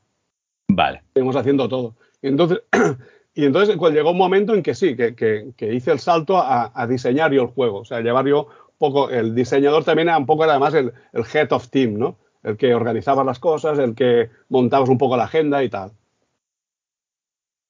Vale, vale, o sea, eh, tenías un poquito, digamos, el, control del producto. Lo que pasa es que luego también te debían apretar desde arriba, ¿no? Oye, que este videojuego tiene que salir ya, que nos estamos quedando sin cash. Sí, sí, era, era increíble, era, sí, Mucha presión, tenías presión por todos lados, presión por el equipo y presión por dirección, ¿no? Pues las cosas tenían que estar hechas y además tenían que ser divertidas y tenían que dar chulas y molonas y... Sí, sí. Muy bien. Ahora el siguiente videojuego... Pero Ay, perdón, perdón. ahora con el tiempo lo recuerdas, que solo son anécdotas, ¿no? Pero cuando estás allí trabajando, hostia, hay presión y muchas horas de trabajo, ¿eh? Y parece que no, pero trabajamos prácticamente cada día de 8 a 8. O sea, hacíais eh, cruz continuo. Sí, más o menos, 12 horas diarias. Era, era, era sí, se hacía mucho. Y algún sábado habíamos ido también, que el crunch, sí. Hostia, lo que pasa es que, claro, los videojuegos vuestros eh, no teníais una productora. Eh, la, ventana de, sacar el juego, claro, los la debían de dictar eh, la gente que estaba hablando con los salones recreativos, ¿no? Exacto, sí. Bueno, al final era Julián Goico aquí el que, el que llevaba la agenda. Más o menos cada año tenía que salir un juego. No podía retrasarse más. Ver, tenías un margen de dos, tres meses, pero, pero tenía que salir el juego. Con lo cual, en un año tenía que estar hecho. Y eh, lo más fácil, además, era. Por eso siempre. O sea, empezamos a hacer juegos de conducción y nos quedamos allí porque era muy fácil tener un prototipo rápidamente. Porque como tenías todo, todo lo que es el programa de conducción en sí, lo tenías hecho ya, entonces era cambiar el vehículo, cambiar los circuitos, cambiar algunas físicas o, cosas, ¿no? O, variables de, a nivel de, derrape, de aceleración y tal, y enseguida en 15 días podías tener un, prototipo funcionando ya. Entonces a partir de allí ibas decidiendo qué hacer. Vale, vale, no, sí, porque el resto de proyectos ya son, ya son de conducción el, el, ATV Track, yo creo que le tienes bastante cariño. Sí, este es mío. yo lo digo, sí, es mío. Fue, por decirlo así, el primer juego que íntegramente diseñé yo desde cero. Porque la idea original también fue mía. No solo de hacer un quad, sino de darle el formato que tiene este juego. El formato te refieres al, mueble, ¿no? No, no, no, no, lo que es el juego. O sea, que al final ah, hay muchos circuitos, atravesar el Amazonas, ir desde, diría que era Belém, que era la desembocadura del Amazonas, digo, de la, sí, del Amazonas, hasta, hasta Machu Picchu, que lo hice llegar. Entonces había distintos paisajes, todo esto un poco es el formato en sí, de, incluso el formato de, de, de, cómo controlamos el tiempo en el jugador. Que tiene dos sistemas, se me ocurrió a mí hacerlo, lo probamos y funciona muy bien, que era uno por tiempo, porque, a ver, el, sistema de, timings era distinto. Nosotros te dábamos tiempo para llegar al siguiente checkpoint, ¿de acuerdo? Sí, vale. Y entonces, si llegabas en ese tiempo, te daba 10 segundos más o los que sean para llegar hasta el siguiente checkpoint. Pero si te sobraba tiempo, ese tiempo no te lo sumaba, lo perdías. Entonces era genial. era genial para, cascar al jugador. Pero además se me ocurrió hacerlo de la tarjeta de checkpoints. O sea, si entrabas en el tiempo, había una tarjetita que te iba contando, vale, vale, vale, ¿no? Con una V así verde, un, tic. Sí. Si, si, cascabas, te ponía una X. Y si conseguías 3X, también te ibas de fuera de juego. O sea, te quedabas te, cascaban. Y la gente, o sea, pensando, pues, hostia, es como parece bastante duro, ¿no? Porque te casco por tiempo o te casco por checkpoints no conseguidos. Pero la gente sí, se lo vio natural y, se quedó así. O sea, yo es que en, esa época yo creo que lo que les atraía sobre todo era pantalla grande, ¿no? El eh, poderte montar en el, en el quad. Claro, claro. Es, que estamos en esa época en la que ya hay la, está la Play 2 en casa dándolo todo. Eh, la, Play 3 debía estar a punto de, de aparecer y, yo creo que la gente lo que quería era, era disfrutar de, la experiencia, ¿no? el juego en sí ya lo podían tener en, una consola. Se podían poner un juego en casa de, conducción. Eh, y, el mueble, además, eh, era un bicharraco, porque eran, eran dos, me parece, ¿no? Dos, dos quads, uno al lado del otro, ¿puede ser? Sí, bueno, el mueble era uno, pero podías mm, sincronizar dos. Entonces, si conectabas dos, podían jugar los dos en el mismo circuito a la vez, tocando entre sí y todo. Pero estuvo muy bien. El, mueble fue un reto porque partimos de un quad real. Recuerdo que fuimos o sea, a. un quad al estudio. Prácticamente. De hecho, fuimos a hacer una excursión por el Montseny en quad, ¿no? Hicimos todo el equipo y, bueno, todo un día ahí pasando por el quad. Que por cierto, allí se lesionó nuestro animador. Se cayó con una hostia con el quad y se, se rompió un brazo, se dislocó el brazo o algo así. Pero fuimos allí, entonces, hablando con los organizadores, al final nos cedieron un cuadro de un quad. Pues a través del cuadro del quad teníamos las medidas de, cómo era un quad. Y a partir de allí empezamos a trabajar con el cuadro este, para tener las medidas reales, para ver dónde, dónde poner los soportes de, los hidráulicos que movían el, de los motores que movían el, todo el juego y tal. Estuvo muy bien, fue, fue todo un reto, además. Y la música, yo creo que también hicisteis música un poco aborigen, ¿no? De, de, de Brasil. Bueno, que la, primera música que pusimos era el, el, Rata Majata de, Sepultura. Me acuerdo que, hostia, me encantaba esa canción y además, hostia, quedaba, quedaba de puta madre porque era rock and roll muy pasado de vueltas, pero con sonidos tribales, ¿no? Y, y, hostia, pusimos el Rata Majata, pero claro, al cabo del tiempo hicimos las primeras pruebas de salón con el Rata Majata puesto. Pero claro, los derechos de esa canción valían un pastonazo y no, no Claro, claro. Entonces dijimos, bueno, vamos a hacer una canción muy similar. Y si cogemos a nuestro músico, que era Joan Samartí, se llamaba, y dijimos, oye, queremos el Rata Majata, pero que no se parezca tanto. Y nos hizo una buena composición. Hicisteis como los de Doom, ¿no? Que cogieron al Bobby Prince y le dijeron, oye, eh, todas estas canciones que me molan aquí de heavy, eh, eh fusílalas y pues las metemos. Más o menos esto, sí, sí. Pero ahora la, la, visión era Rata Majata. Y aquí hubo una cosa que se nos quedó en el tintero, que recuerdo que, yo quería hacer y lo empezamos a probar, pero al final no, no dio tiempo, ¿no? Que era meter músicas en función del escenario donde estás. Incluso mm, por atravesar un umbral dentro del escenario, por decirlo así, cambiaba la música. Por, decirlo así, por un bosque y de golpe aparecías y había como un, un, lago con una cascada al fondo. ¿no? Entonces allí que hubiera un cambio de música. Se llegó a hacer pruebas, pero no, no dio tiempo de implementarlo bien. Entonces eso, es como el, como el imuse este que utilizaban las aventuras de Lucas, ¿no? Que si estabas en un escenario, eh, era la misma música, pero iba cambiando el, ritmo, digamos. Exacto, sí, sí, era algo así, sí. Incluso dentro de la misma canción evolucionar a un loop distinto de la canción o cosas de estas. Pero ya no nos dio tiempo. O sea, hicimos alguna prueba, molaba un huevo, pero no, ya el juego tenía que salir. Sí, se quedó en el tintero. Vale, vale. Oye, eh, eh, en esta época, ¿cómo se vivía el tema del mercado de recreativos? Porque, claro, es lo que te comentaba, ¿no? Están las, las PlayStation 2, eh, la Xbox, Sega ha desaparecido. Eh, ¿cómo, cómo, visteis esto? ¿En el mercado de recreativas seguía funcionando estas máquinas tan grandes o cómo iba? Claro, eh, es un poco lo que has dicho antes. En, el salón, o sea, empezaron a haber menos maquinitas de videojuegos para más máquinas de experiencia. Por decirlo así. Entonces es cuando estaba el Daytona, el Sega Rally, había este del Quad y todo eran muebles o incluso motos. O sea, no, el hang-on, pero había uno de, de motos también que se plegaba la moto y con eso conducía. Tenían que ir a experiencias de este tipo. Pues es un poco lo que dices tú. Cogías la Play 3, me parece que era, y ya nos superábamos eso. No teníamos una placa a la altura de la Play 3. En cambio, tenías todo un mueble que eso no lo podías tener en casa normalmente. Pero ya se empezaba a ver, bueno, se tira más a experiencia. Al final es como ir a, a un salón recreativo que es un circo, porque todos son muebles increíbles que hacen cosas increíbles pero ya se estaba viendo que estábamos tocando techo. Vale, o sea que, digamos, en Gaelco también sería más complicado sacar un proyecto adelante, o sea, no es hacer un brainstorming, sino que ya tenía que ser algo ya más, eh, más pensado, más estudiado. Claro, sí, sí, estudiado esto para la gran experiencia. Por eso lo del quad funcionó muy bien, porque claro, enseguida cuando se habló de un quad, hostia, claro, un quad ya todo el mundo vio el mueble hostia, un mueble moviéndose con movimientos hidráulicos y tal, y, el juego delante. Es una buena experiencia de juego. Entonces, vale, vamos a ver qué juego de quad vamos a hacer ahora, qué, historia le vamos a contar al jugador. Pero ya, entonces ya se empezó a trabajar en paralelo, por un lado el mueble y por otro el juego, la, idea del juego y tal. Entonces el Amazonas daba mucho ambiente, porque hay desiertos, hay bosques, hay montañas, hay incluso montañas nevadas, hay lagos, ríos que cruzar, o sea, hay una gran variedad de, de decorados que pueden hacer experiencia muy chula. Sí, pero ya, se veía un poco. Por eso luego a partir de aquí es cuando empezaron a contactar con Beat Managers para hacer, recuerdo que hicieron el port de, Radical Bikers a, la, Game Boy Advance, diría yo que se hizo. A la PlayStation seguro, a la Game Boy Advance, ¿sabes lo que pasa? Que las consolas, eh, los ports que hacía, bueno, básicamente Beat Manager es la empresa eh, le hacía juego a compañías eh, francesas, o sea, a Infogrames sobre todo. Claro, le, pedían que hiciesen ports de, juegos, pues la versión de la Game Boy o de la Game Boy Advance o Color, la que hubiese en ese momento, sí, que la hacía Bitmanagers.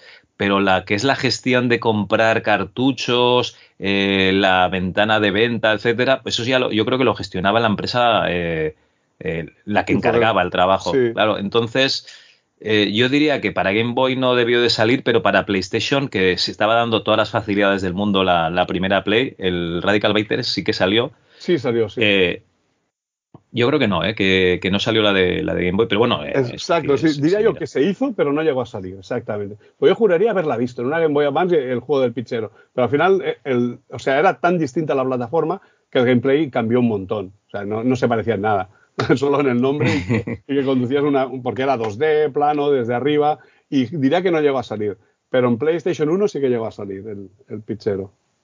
Sí, sí, oye, y digamos, este, este, bueno, es que lo has, comentado Info, eh, Infogrames, perdona, Bit Managers, ¿no? Que, es adquirido por Gaelco, o sea, directamente hay aquí como una compra, pero de toda la empresa, ¿no? Sí, sí, al final se compró toda la empresa para que trabajaran en paralelo, para, o sea, porque era un poco, se veía en el salón, ha tocado techo, y con mucho va, va a bajar a partir de ahora. Claro, ¿dónde juega la gente? En su casa. Y nosotros no podemos hacer muebles para casa. ¿Qué podemos hacer? ¿no? O sea, que hay una empresa que saca eh, juegos para todas las consolas. Coño, pues venga, vamos a, Exacto, exacto. es verdad, yo recuerdo además que luego Bitmanes se instaló en un, en un local cerca de Gaelco, ahí en, el Puchet de Barcelona, cerca de la, Plaza de Seps.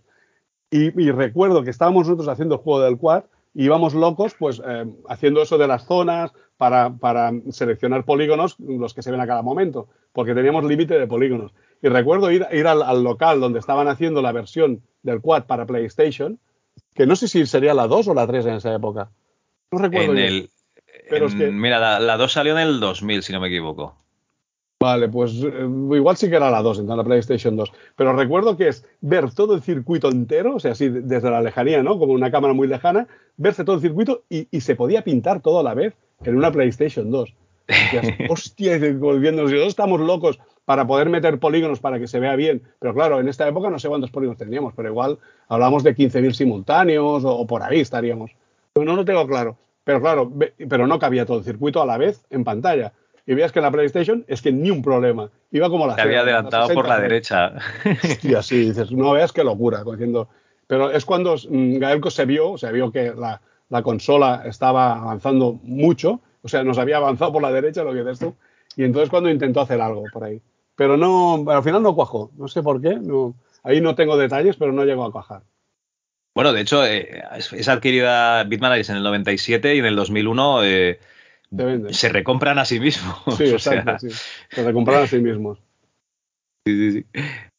Oye, eh, digamos que en esta época estás eh, casi a punto de, irte de Gaelco, pero antes de, irte tienes un otro juego un poco más extraño de conducción, ¿no? Sí, el Ring Riders, ¿no? el Ring Riders. Que no se iba a llamar así, porque yo, claro, yo estoy haciendo trampa porque hay que decir que hay una charla muy chula tuya que la gente la, como complemento, si no, si no la ha visto, eh, o sea, la, tenéis que ver porque allí enseñas las, las arcades y tal. y claro, aquí el, Ring Riders, eh, tú tenías otro nombre, ¿no? Pensado más chulo, a lo mejor. Sí, sí. Yo, yo lo pensaba llamar Storm Riders. Pues, porque, o sea, al final era un juego donde cambiaba el clima, ¿no? Entonces, de, golpe había una tormenta y todo llovía y tal. Y aparte porque los Riders iban en plan tormenta, ¿no? Porque eran 20, 20 corredores o, 12 a la vez, simultáneos, que, se adelantaban entre ellos y tal. Entonces, claro, yo lo veía como una tormenta de, de Riders, ¿no? Entonces, hostia, Storm Riders.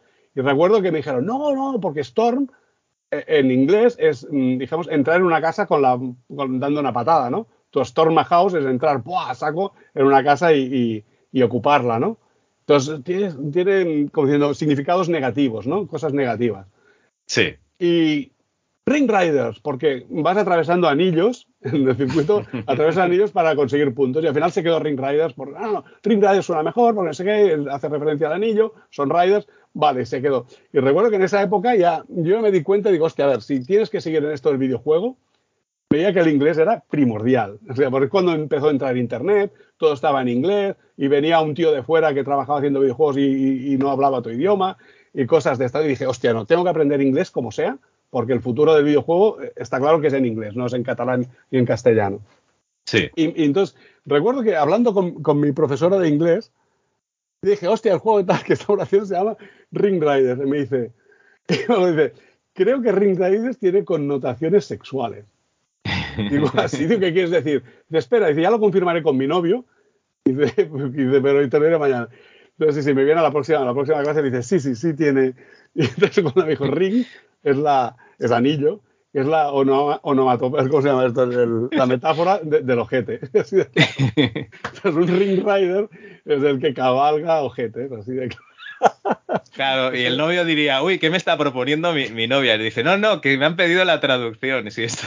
sí, sí, que si Ring Riders tenía alguna connotación sexual, y evidentemente tenía connotación sexual. Bueno, oye, no está mal, ¿no? Has pasado de, no asaltar una casa por la fuerza a, los cabalgadores de ojetes, ¿no? Sí, asaltar por detrás, ¿no? Ya no es una casa, sino es un ojete y por detrás. Sí, sí, es bueno.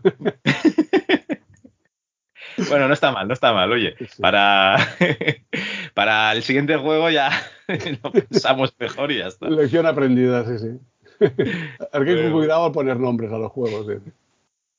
Pero aquí dimos un salto muy importante. En Ring Riders ya se dejó el hardware que teníamos estándar y se pasó a hacer, o sea, el hardware que usábamos nosotros, el creado dentro de Gaelco, para usar hardware más estándar. Y al final lo que era la placa era un PC con Linux. Y con solo la parte de Linux que hacía que todo funcionara. Vale, vale, vale. Se o sea... a programar shaders, entonces aquí teníamos agua, teníamos reflejo, teníamos normal mapping, teníamos iluminación a tiempo real, teníamos sombras. pegó un salto increíble. Al final era un PC, por decirlo así, con Linux, lo que teníamos. Claro, programáis directamente en las OpenGL, ¿no? Y ya, está. Exacto, exacto, sí, sí. Si miras el Ring Radio, las imágenes, hostia, el salto, digamos, de, mm, estético es brutal. Es brutal. A nivel sí, no, no, no. Y además, tienes un mogollón de personajes para escoger, o sea que realmente no tiene nada que ver. Sí, sí. Oye, eh, ¿y este sería el último, el último título que sacarías en, en Gaelco? Sí, exactamente. Después de aquí me fui. sí, sí. Tomé la decisión, llevaba 13 años en Gaelco. La verdad es que, hostia, ves que esto se está acabando y que el mundo sigue ahí fuera funcionando, ¿no? Y, y te está, se están superando. Entonces dices, hostia, tengo que subirme a otro tren, está claro, no, y me costó tomar la decisión, ¿eh? pero, pero sí, todavía recuerdo. Me decían, me decían, no te puedes ir. Me decían, si eres uno de los pilares de Gaelco. Y yo, sí, ya, ya, quizás sí, pero no, no me puedo quedar. Ya. Dije, y además le dijeron, claro, digo, mira, digo, aquí he aprendido todo lo que tenía que aprender. Ya no puedo aprender nada más. De hecho, ya hacía tres años que no estaba aprendiendo nada más como el que hice, ¿no? Y dije, creo que es tiempo de irme, sí. Sí, sí. Vale, vale. No, bueno, eh, supongo que se te rifaría, ¿no? Porque en aquella época una persona con tanta experiencia en, videojuegos, la verdad es que 13 años en el, sector, y no estamos hablando de, 13 años en los 8 bits, ¿no? Que, que, los 90, los principios de los 90 eran muy duros, que no había empresas de, desarrollo. Sí, sí. ¿Dónde, vas a parar de aquí? De aquí fui a parar a Gameloft, que Gameloft se acababa de instalar en Barcelona. Gameloft era bueno, una empresa de videojuegos de móvil que era de descargas de móvil. O sea, que en esa época era con los, los, los Java, estos, ¿no se llaman? Los, móviles Nokia, hablando claro. Entonces te lo descargabas, pagabas un euro, no sé cuánto por la descarga, y lo jugabas en tu móvil, que eran. Pero hostia, estaba pegando fuerte. Entonces tomé la decisión de, ir allí a hacer videojuegos de móvil. Sí, Porque la experiencia no me salió bien. No, no te salió. no, fue un desastre, un fracaso total. No sé, es. Porque en, pasé de, de, una empresa pequeña de 30 personas a una empresa corporativa muy grande. Entonces a mí los, temas corporativos no se me daban bien en esa época. Y, bueno, entonces nos encargaron un juego, de hecho era el Asphalt, no sé si te suena el Asphalt de, de Game Loft, un juego de móvil muy molón. Hostia, me, quiere sonar el nombre, pero no, no le pongo. Ahora lo buscaré, no te preocupes. Mientras es un juego de conducción muy potente ahora, el Asphalt 8, el Asphalt 9. Pues a mí me encargaron de hacer el Asphalt 2. Pero entonces nos pusieron a mí y a otro. Yo estaba como diseñador y un productor que era un poco que se encargaba de que saliera el producto. Y bueno, y se cometieron muchos errores, muchos errores, pero a los seis meses disolvieron el equipo entero. O sea, nada más te digo. Madre mía. Fue, un fracaso total. Y, hostia, de ahí te quedas un poco desolado, ¿no? Hostia, ¿qué hago, no? ¿Qué hago? Estoy aquí. Y bueno, entonces estuve, estuve una época luego haciendo 3D, me acuerdo, para, para arquitectura y vídeos así de, de, de, presentaciones y tal. Pero luego, y bueno, y estuve a la vez en la UPC dando clases de, de diseño de videojuegos y de, me acuerdo, de texturización, también estuve dando clases. Y entonces aquí es cuando, cuando entré en Gamic Entertainment, que era una productora, que era un spin-off de, de, ¿cómo se llama estos? De, Planeta, de Planeta Multimedia, que era un spin-off y montaron Gamic Entertainment. Entonces aquí me contactaron a mí y bueno, y entonces entré aquí como productor de videojuegos. Y bueno, y empezamos a hacer juegos aquí en Gamic, eh, juegos para, para consolas, que era para la Nintendo DS, había la, eh, luego, ¿qué más había aquí? La Wii, la PlayStation y tal. Y aquí hice un juego que se llamaba. Bueno, esto era una productora, Dodi que tenía un estudio interno, ¿eh? Pero era productora también. Entonces estuve produciendo, a ver, que me acuerdo, uno que se llama Elite Forces, que, que, mm, que creó y diseñó y creó Abilite, que es un estudio de aquí Barcelona. Abilite, que bueno, que sería un poco la, la heredera de, de Bitmanagers, ¿no? Exacto, sí. También sí, hay uno, de parte los, de... exacto, uno de los componentes de Abilite, era, de los creadores, los fundadores de Abilite, era uno de los Bitmanager. Exactamente. Y entonces hicieron este juego que lo produje yo como productor desde Gamic y luego estuvimos haciendo otro que era el, el- un ajedrez, que era el, ch- el- el Fritz, que el Sí. Fritz era el software, que en ese momento es que era el software campeón del mundo. Era el software que había conseguido ganar a, a Gary Kasparov. Entonces teníamos una, una, una, una- copia, una versión de ese software que podía entrar en la Nintendo DS. Y entonces hicimos eh, el juego para Nintendo DS, pero a la vez lo hicimos para Xbox, para PlayStation y para la Wii. Sí, hicimos las cuatro versiones. Entonces, la versión de, de- de Nintendo DS la hacía un estudio que estaba en, en Valencia, que no, no recuerdo cómo se llama, y luego había otro estudio en Madrid, que era Freedom Factory, que nos hizo la Sí. versión de, de- PlayStation, de Wii y de, y de Xbox. Sí, César Valencia y Jorge Rosado y su Exacto, equipo. sí, sí. exacto, sí, muy, Muy majos los dos además, es verdad. Sí, sí, estaban en Freedom Factory. Y Chamblou, era el de Valencia era Chamblou, que era Paco Moya, era el, el director del estudio. Vale, vale. Luego te metes eh, en, en otra empresa que a mí me vuelve loco porque son los, los que sacaran el juego de Torrente. Sí, Virtual Toys. Sí, sí. Virtual Toys, de hecho, tenía la, la- la sede en Madrid, en Alcalá de Henares, si no recuerdo mal. Pero entonces compraron el estudio Bitmanagers, ojalá, compraron el estudio Bitmanagers para que, fueran, que para que fueran la sede de Barcelona, de, de Virtual Toys Barcelona. Pero de hecho era Bitmanager, o sea, me acuerdo que yo entré allí en Virtual Toys Barcelona, pero el contrato eh, constaba como Bitmanager, Raúl. Con lo cual tenían algún tipo de, de arreglo así social, ¿no? Pero, y, y entonces estuvimos trabajando sí, en Torrente Online 2, entre otras cosas. Sí, sí. Aquí entré también como productor, pero bueno, como productor siempre he sido diseñador, ¿sabes? Me ha gustado Vale. meterme en diseño. Entonces aquí les hice un juego muy chulo que era el Hello Flowers. Era un juego de, de, por decirlo así, un, un resource manager de cuidar florecitas y hacerlas crecer y con las flores montar un jardín y montar ramos y, y no sé, cosas de estas, que era muy chulo para Nintendo DS. Y el Torrente Online 2 también estuvimos trabajando allí. Ah, O sea, y hice y- también uno de veterinarios, de, de para Ubisoft. Imagina ser veterinario alguno de estos. ¿o Ese, ese, sí, imagina ser veterinaria. Era. Y además era, imagina ser veterinaria, eh, no sé qué de mascotas, pero al final eran, eran cachorritos, todo- eran todo cachorritos. Claro, lo que Muy chulo, me molaba el, el- el- el target. Sí, sí, porque me recuerdo la- esa época que nos cachondeábamos siempre de los imagina ser, sí, sí, porque sí. luego te inventabas la profesión, ¿no? O sea, hospital de Imagina cachorros. ser- ese. Imagina ser Hospital de veterinaria, dos puntos, hospital de cachorros. Ese era el título en castellano. Hostia, qué bueno. Sí, sí. Vale, vale. Oye, del torrente, ¿qué? Eh, ¿Trato con segura o, o no? Era, ibais por libre. No, no, no. A ver, mm, del torrente era el torrente 2, con lo cual había el torrente 1. Entonces, cuando hicieron el torrente 1, que era un, un multiplayer de disparos online, Sí. Eh, ahí sí que mm, se ve que, que vino Santiago Segura a grabar las voces que había en el juego. Vale. Pero luego estas mismas voces lo aprovechamos para el Torrente 2, con lo cual en Torrente 2 no hubo participación de Santiago Segura de alguna manera, ni, ni en voces ni nada, no, ya no colaboró. vale, vale. pero bueno, al final el- era, era rehacer un poco el Torrente 1, eh, era hacer los mismos escenarios, pero con una versión más moderna, con más polígonos, con, bueno, hicimos un, había un motor increíble que se llamaba, hostia, no me acuerdo, el, el, el OMAT, no. Hostia, ah, no, no, no, bueno, tenía un nombre muy raro. Sí. Y, y que, hostia, que petaba por todas partes. Era increíble. Claro, estábamos porque el motor lo habían diseñado en Madrid y, y el mantenimiento se hacía en Madrid. Y entonces estábamos en Barcelona y de vez en cuando encontrábamos fallo. Decíamos, oye, que haces esto y falla. Claro, nos decían, aquí no falla.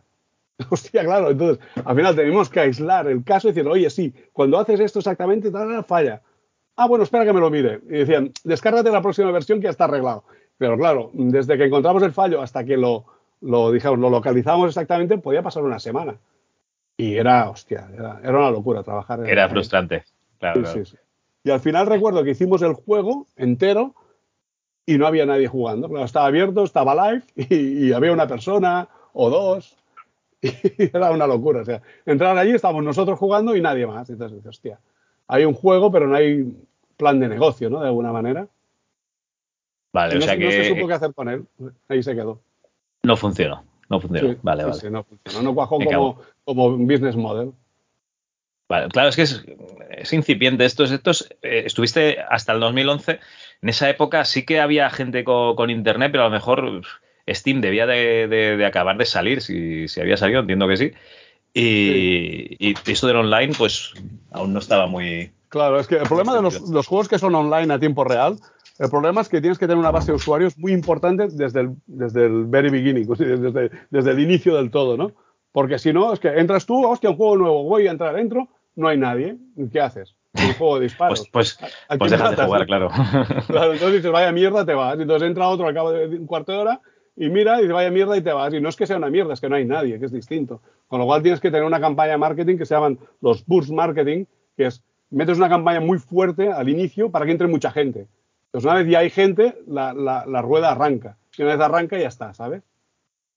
Pero el problema es que nadie empuje esa rueda. Entonces, bueno, y es lo que pasó un poco. Me cago en la mar.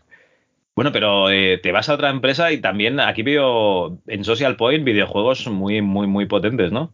Sí, eh, me acuerdo que en esta época estaba ya en Virtual Toys, o sea, ya era al final. Y ya lo vas viendo, y dices, esto no, no funciona porque no teníamos proyectos nuevos, estábamos con el torrente online este que no arrancaba ni la de tiros y tal. Y, me acuerdo, me llamó un colega, Abel Vascuñana, era un colega del sector que conocí en, en Game Love, me dice, hostia, dice, estamos haciendo aquí una empresa nueva que hacemos juegos de Facebook. Dice, bueno, dice, están buscando un productor, dice, pero no creo que te interese porque tú estás en Virtual Toys.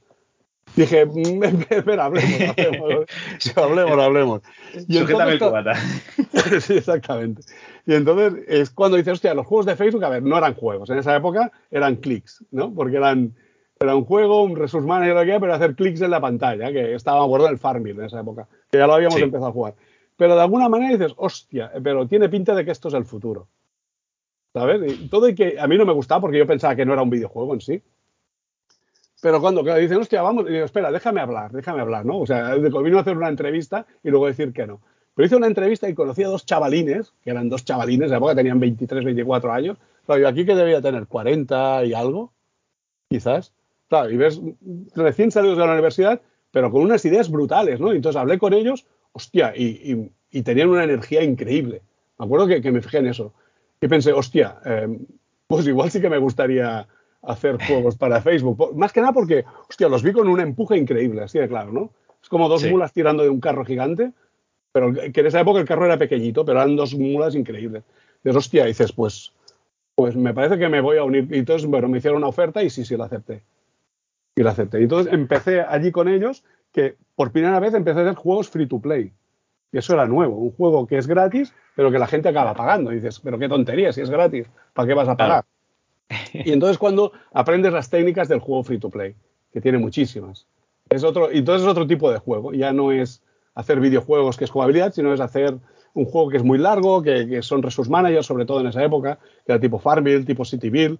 Entonces yo empecé con uno que se llama Social Empires, que era de construir un imperio medieval, pero el juego ya estaba funcionando, entonces yo pasé a hacer el mantenimiento live, de alguna manera que hay que hacer, cada semana había que hacer unidades nuevas, había que hacer civilizaciones nuevas, había que hacer escenarios nuevos, entonces me encargué, me encargué de, de diseñarlos por un lado y de coordinar todo para que se hicieran. Vale, que es para ir captando la atención de la gente que está ya enganchada, ¿no? Y que no se vayan desenganchando. Claro, es para añadir frescura al juego. Al final añades nuevo contenido y frescura. Vale, vale, vale. Sí, sí. Y, aparte haces dinero. Esto. Y luego aquí en Social Point es cuando hice el paso a, móviles también. Que me acuerdo, en Social Point estaban allí, estábamos haciendo juegos de Facebook. Ya teníamos, este teníamos Social Wars, estábamos haciendo otro de Facebook. Y me acuerdo que vinieron de une 3 me acuerdo, el, Horacio y Andrés vinieron de une 3 y, y dijeron, móvil, hay que tirar a móvil, porque es móvil.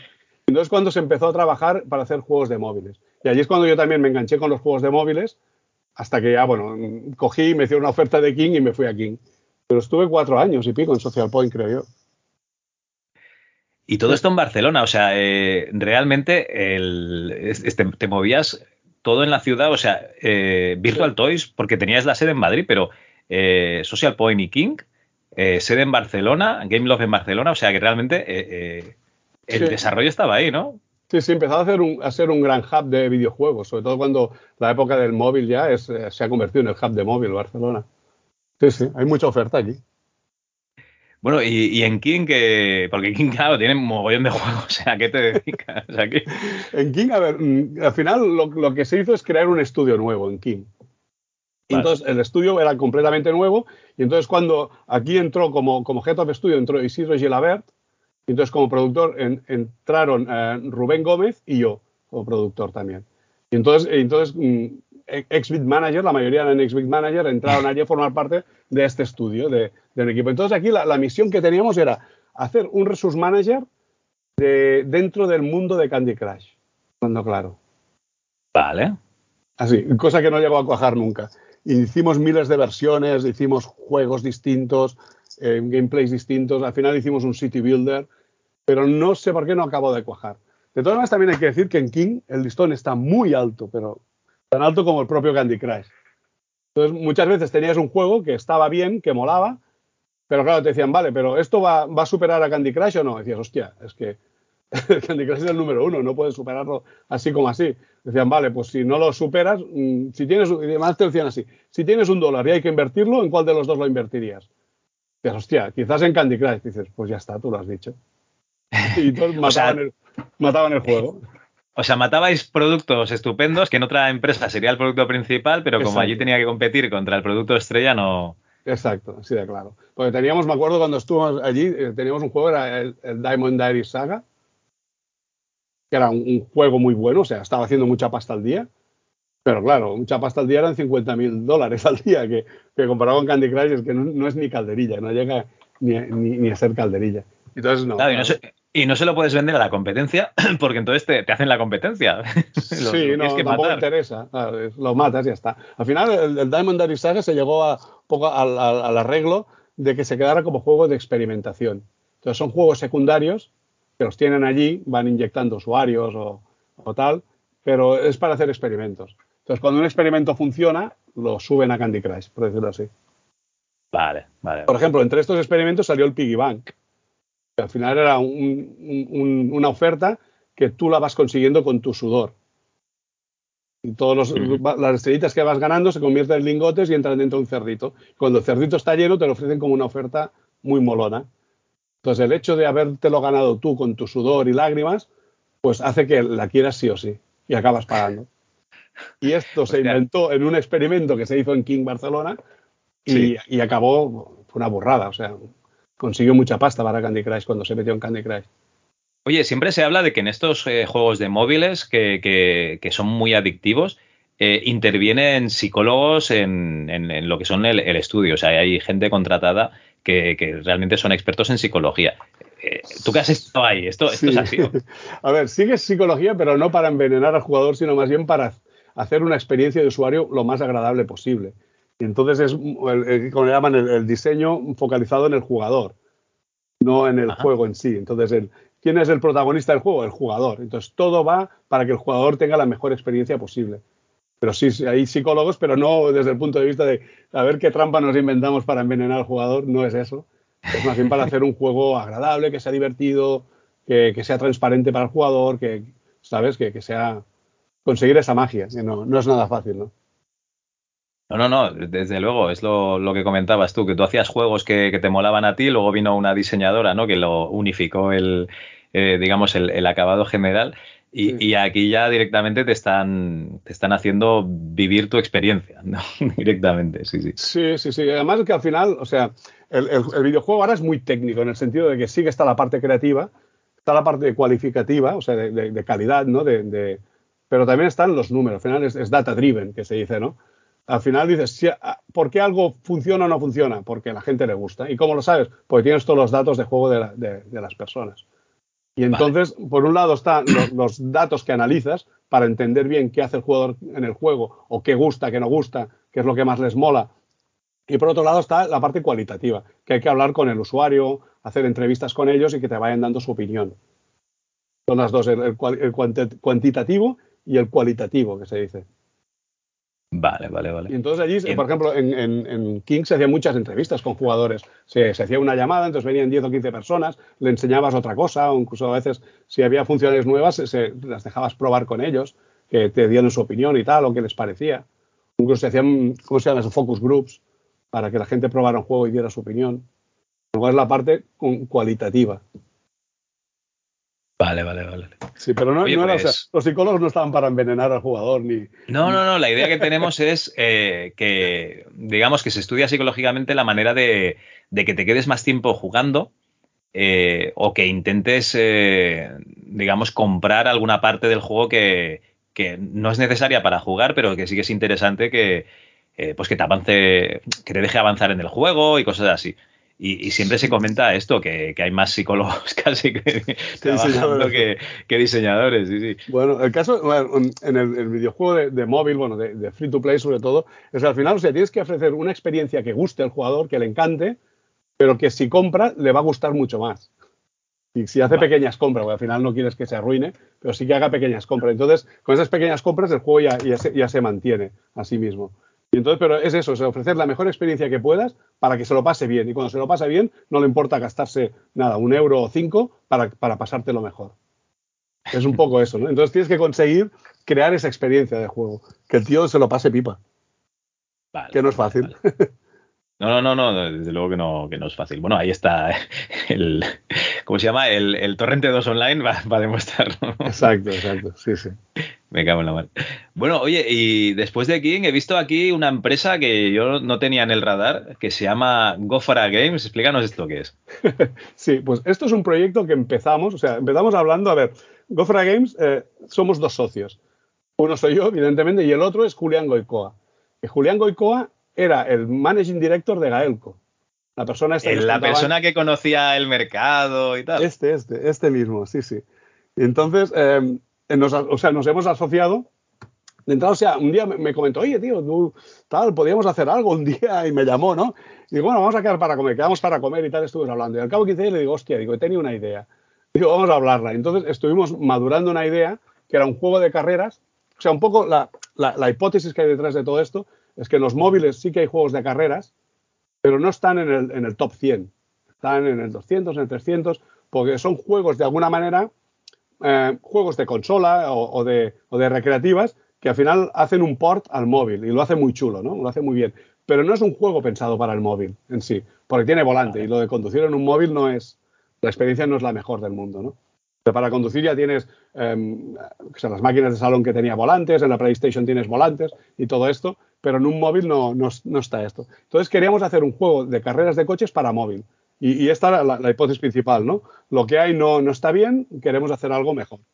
Y, y bueno, y nos juntamos, estuvimos casi un año preparando el proyecto y entonces decidimos ya fundar Gofra Games y empezar a trabajar en este proyecto que estamos ahora. Llevamos ya dos años y pico y, bueno, y está allí. Está, se llama, de hecho, una de las bases del juego también es el, el Speed Up, famoso Speed Up, que es lo del último a la calle.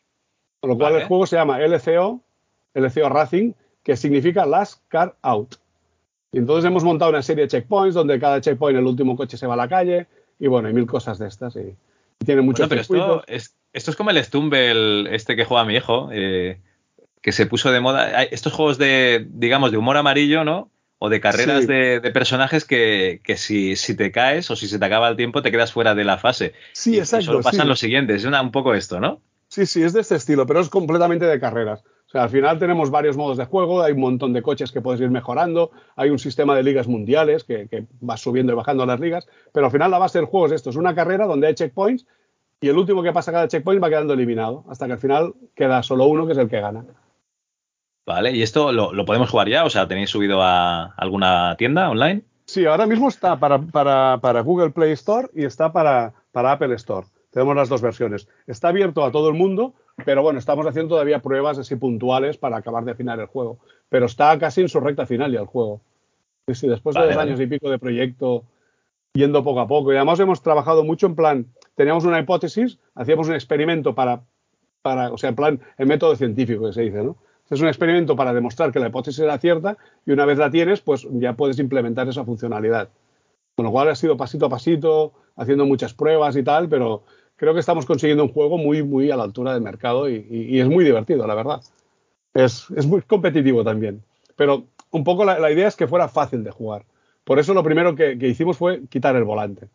Dices, ¿un juego de coche sin volante? Pues sí, el nuestro es así. Y es focalizar el gameplay en cambiar de marchas y frenar en el momento en el momento justo. Vale. Y así conseguimos pues una profundidad de gameplay importante. Pues ya tenemos otro recado, ¿eh? eh iros a vuestra store de móviles y bajaros el LCO Racing. Sí, eh, y así vemos lo, lo, que está haciendo aquí Xavi. Muy bien, muy bien. Y de momento este es el, proyecto único, digamos. No, estáis trabajando en dos proyectos a la vez porque sois dos, entonces hacéis un proyecto único, ¿no?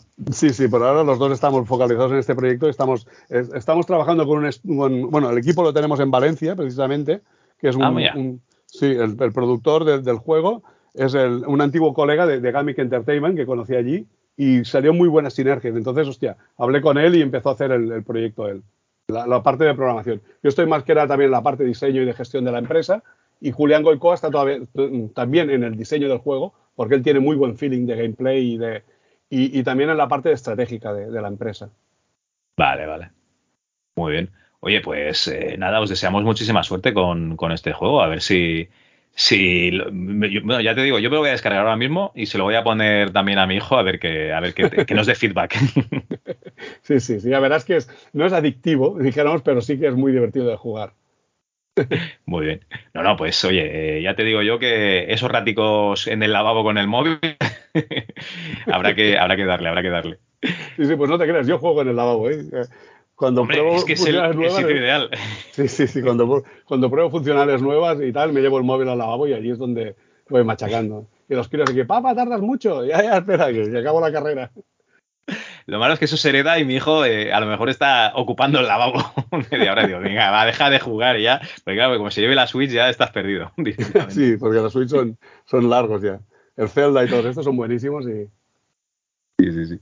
Bueno, oye, eh, Xavi, muchísimas gracias por, por, esta charla, porque nos has hecho una charla directamente de, de, toda tu trayectoria, ¿no? Nos ha explicado desde Gaelco pues hasta ahora en, en Gofra Games. Y hay gente que, bueno, hay gente no, eh, el, tributo que hay que, pasar al final de la entrevista es, eh, responder dos preguntitas. Tranquilo, no te voy a preguntar lo que cobras, esto lo hace el broncano.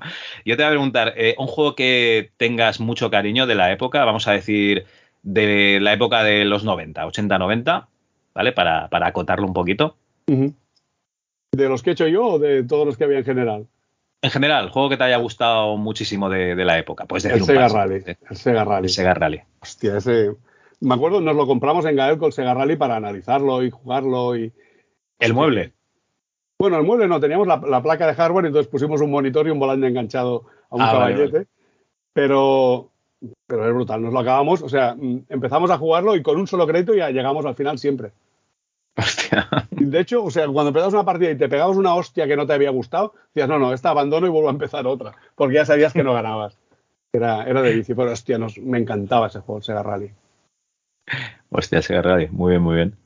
Eh, se ve ahí que te molan los coches de conducción, ¿eh? Sí sí, sí, siempre me han gustado, sí, sí. Bueno, y la otra pregunta es, ¿a quién traerías aquí a que sufriese esta, esta tortura de ser entrevistado también en el MS2 Club? ¿A quién traería aquí? Hostia, yo ¿A quién le putearías? a Xavi Arrébola. Xavi Arrébola tiene muchas cosas que contar, que era el, diseñador de Galco, que fue el responsable de, Radical Bikers, entre otros, había, hizo más, y, Thunder Hoop también, y es un crack, es un crack de tío. no sería, ¿No sería el, que se lesionó con la salida de los, de los quads? No, no, no, no, no, este no, no es, no es. Ese era el animador, el animador se nos lesionó. Vale, vale, vale. Oye, pues yo me la, me la apunto aquí, ¿eh? Me la apunto porque eh, cuando toque le, va a llegar la llamada y le diré, ha sido por culpa de Xavi, ¿eh? que lo sepa. y también Tony y este, Tony López y este también lo entrevistaría. Que un, poco los tres primeros que empezamos en Gaelco. De hecho, el primero de Gaelco fue Tony y este, luego entró Xavi Arrébola y luego entré yo. Vale, digamos los tres eh, primeros artistas de, sí, sí, Gaelco. todos tienen mucho que contar, muchísimo. Vale, pues me, lo apunto. Oye, pues eh, muchísimas gracias, ¿eh, Xavi? Venga, pues gracias a vosotros por, por, recordar estos momentos de esa época, porque a veces hasta me cuesta a mí, hostia, ¿qué, hacía, no? Pues ayudan a, volvernos a primer, a primer término. Yo es que, eh, ¿cómo te lo diría? Como es una cosa que ha nacido con nosotros, esto de los videojuegos, eh, realmente eh, hay gente que estudia el mundo del cine, hay gente que estudia la música, etcétera, pero esto de, lo, de los videojuegos eh, siempre nos están vendiendo la moto de Japón y de, y de Estados Unidos. Y coño, que aquí también se desarrollaba.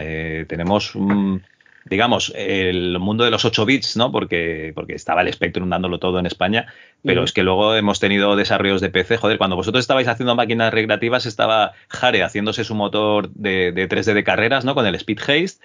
Eh, luego estaba la gente de Hammer, que bueno, que era gente mm, que trabajaron con César Valencia y Jorge Rosado, pues eh, en Hammer estaban haciendo el snowboarding, que también tenían un motor 3D, o sea que estabais haciendo todos lo mismo, un poquito cada uno, pues llevándolos, llevándoselo a su terreno, y, de estos se sabe menos que, de, yo qué sé, del Sega Rally. Yo estoy seguro que escribo Sega Rally y me salen dos millones de páginas que me explican la creación del Sega Rally, quién lo hizo, la cantidad de saque que se consumió en el desarrollo, o sea, de, todo, pero, pero, pero de aquí se hace muy poquita cosa y, es un placer cuando puedes hablar con la gente que ha estado allí. Sí, sí, es, increíble, pero se hacía aquí. A veces dice, hostia, este juego se hacía en Barcelona. Sí, ah, pues yo pensaba que era japonés. Te dice, no, no, se hacía aquí en Barcelona, sí, sí. Es increíble. Claro, claro. Y, y eso ya te digo, y poder hablar con la gente que estaba haciéndolo, o sea, es una pasada. Sí, sí. Todo, todo, todo, toda una vida dedicada al videojuego, básicamente. Porque ya, pues ya los jugaba. Yo me acuerdo en el, en, el, en el Space Invaders tenía yo el récord. Tenía un récord increíble en el Space Invaders. que las primeras máquinas que me cautivaron. Es que soy un manta. Oye, y del tema de los cómics, ¿no, no sacaste ningún cómic? O sea, ya directamente dijiste, nada, este, este medio no es para mí, voy a... No, la verdad es que llegué a publicar cómics, pero eran revistas locales. Porque era de un pueblecito de San Vicente del Sors, aquí cerca de Barcelona.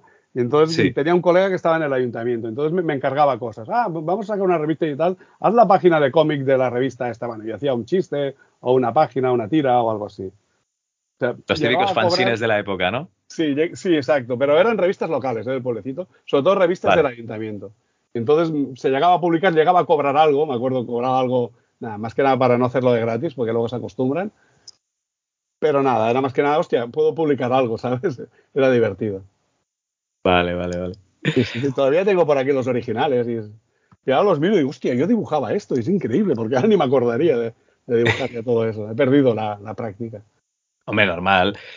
Eh, te quería preguntar, lo que pasa es que, claro, como, como me has comentado que tampoco los trataste mucho, porque yo sé que, que, Zeus sacó el Biomechanical Toy. Sí. Eh, sacó, no, perdón, desarrolló, que lo sacó eh, Gaelco, y después está OMK, que es una empresa que sacó dos o tres jueguecitos también con, vosotros, pero claro, yo no sé si tuviste algún tipo de contacto o simplemente veías los juegos y ya está, ¿no? Sí, bueno, los veía a veces, incluso a veces dábamos feedback de qué nos parecía y tal. O me parece que estaban en Sabadell, si no recuerdo mal. Estaban cerca de Barcelona, pero no recuerdo dónde. Diría que era Sabadell o Terrassa, que hicieron un juego de, snowboard y hicieron el, el, Glass, ¿no? Si no recuerdo mal. Y el otro, el de el que era como el, el, de desnudar chicas. Sí, el del ¿Cómo se llamaba? Sí, sí, eh, ¿es Splash? El Splash, exactamente, el Splash. Sí, que ahí, o sea, los gráficos se hicieron en Gaelco.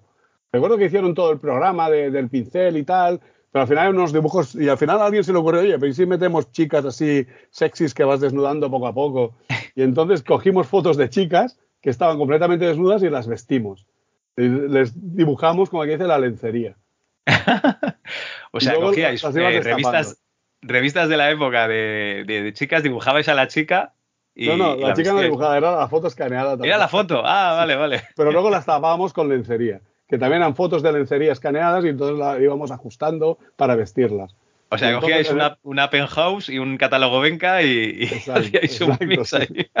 Sí. sí, recuerdo, los gráficos se hicieron allí del primer juego, del Splash, que tuvo un éxito relativo muy bueno, porque funcionó muy bien. Luego el Glass, se hizo el Glass, dice que sea Glass o así, que era el Splice 2, pero ya no funcionó bien. Entonces intentaron también hacer un, juego de snowboard, que no sé si se llegó a publicar o no. El Snowboard Championship, este es de la época del Surf Planet vuestro, antes del Radical Bikers.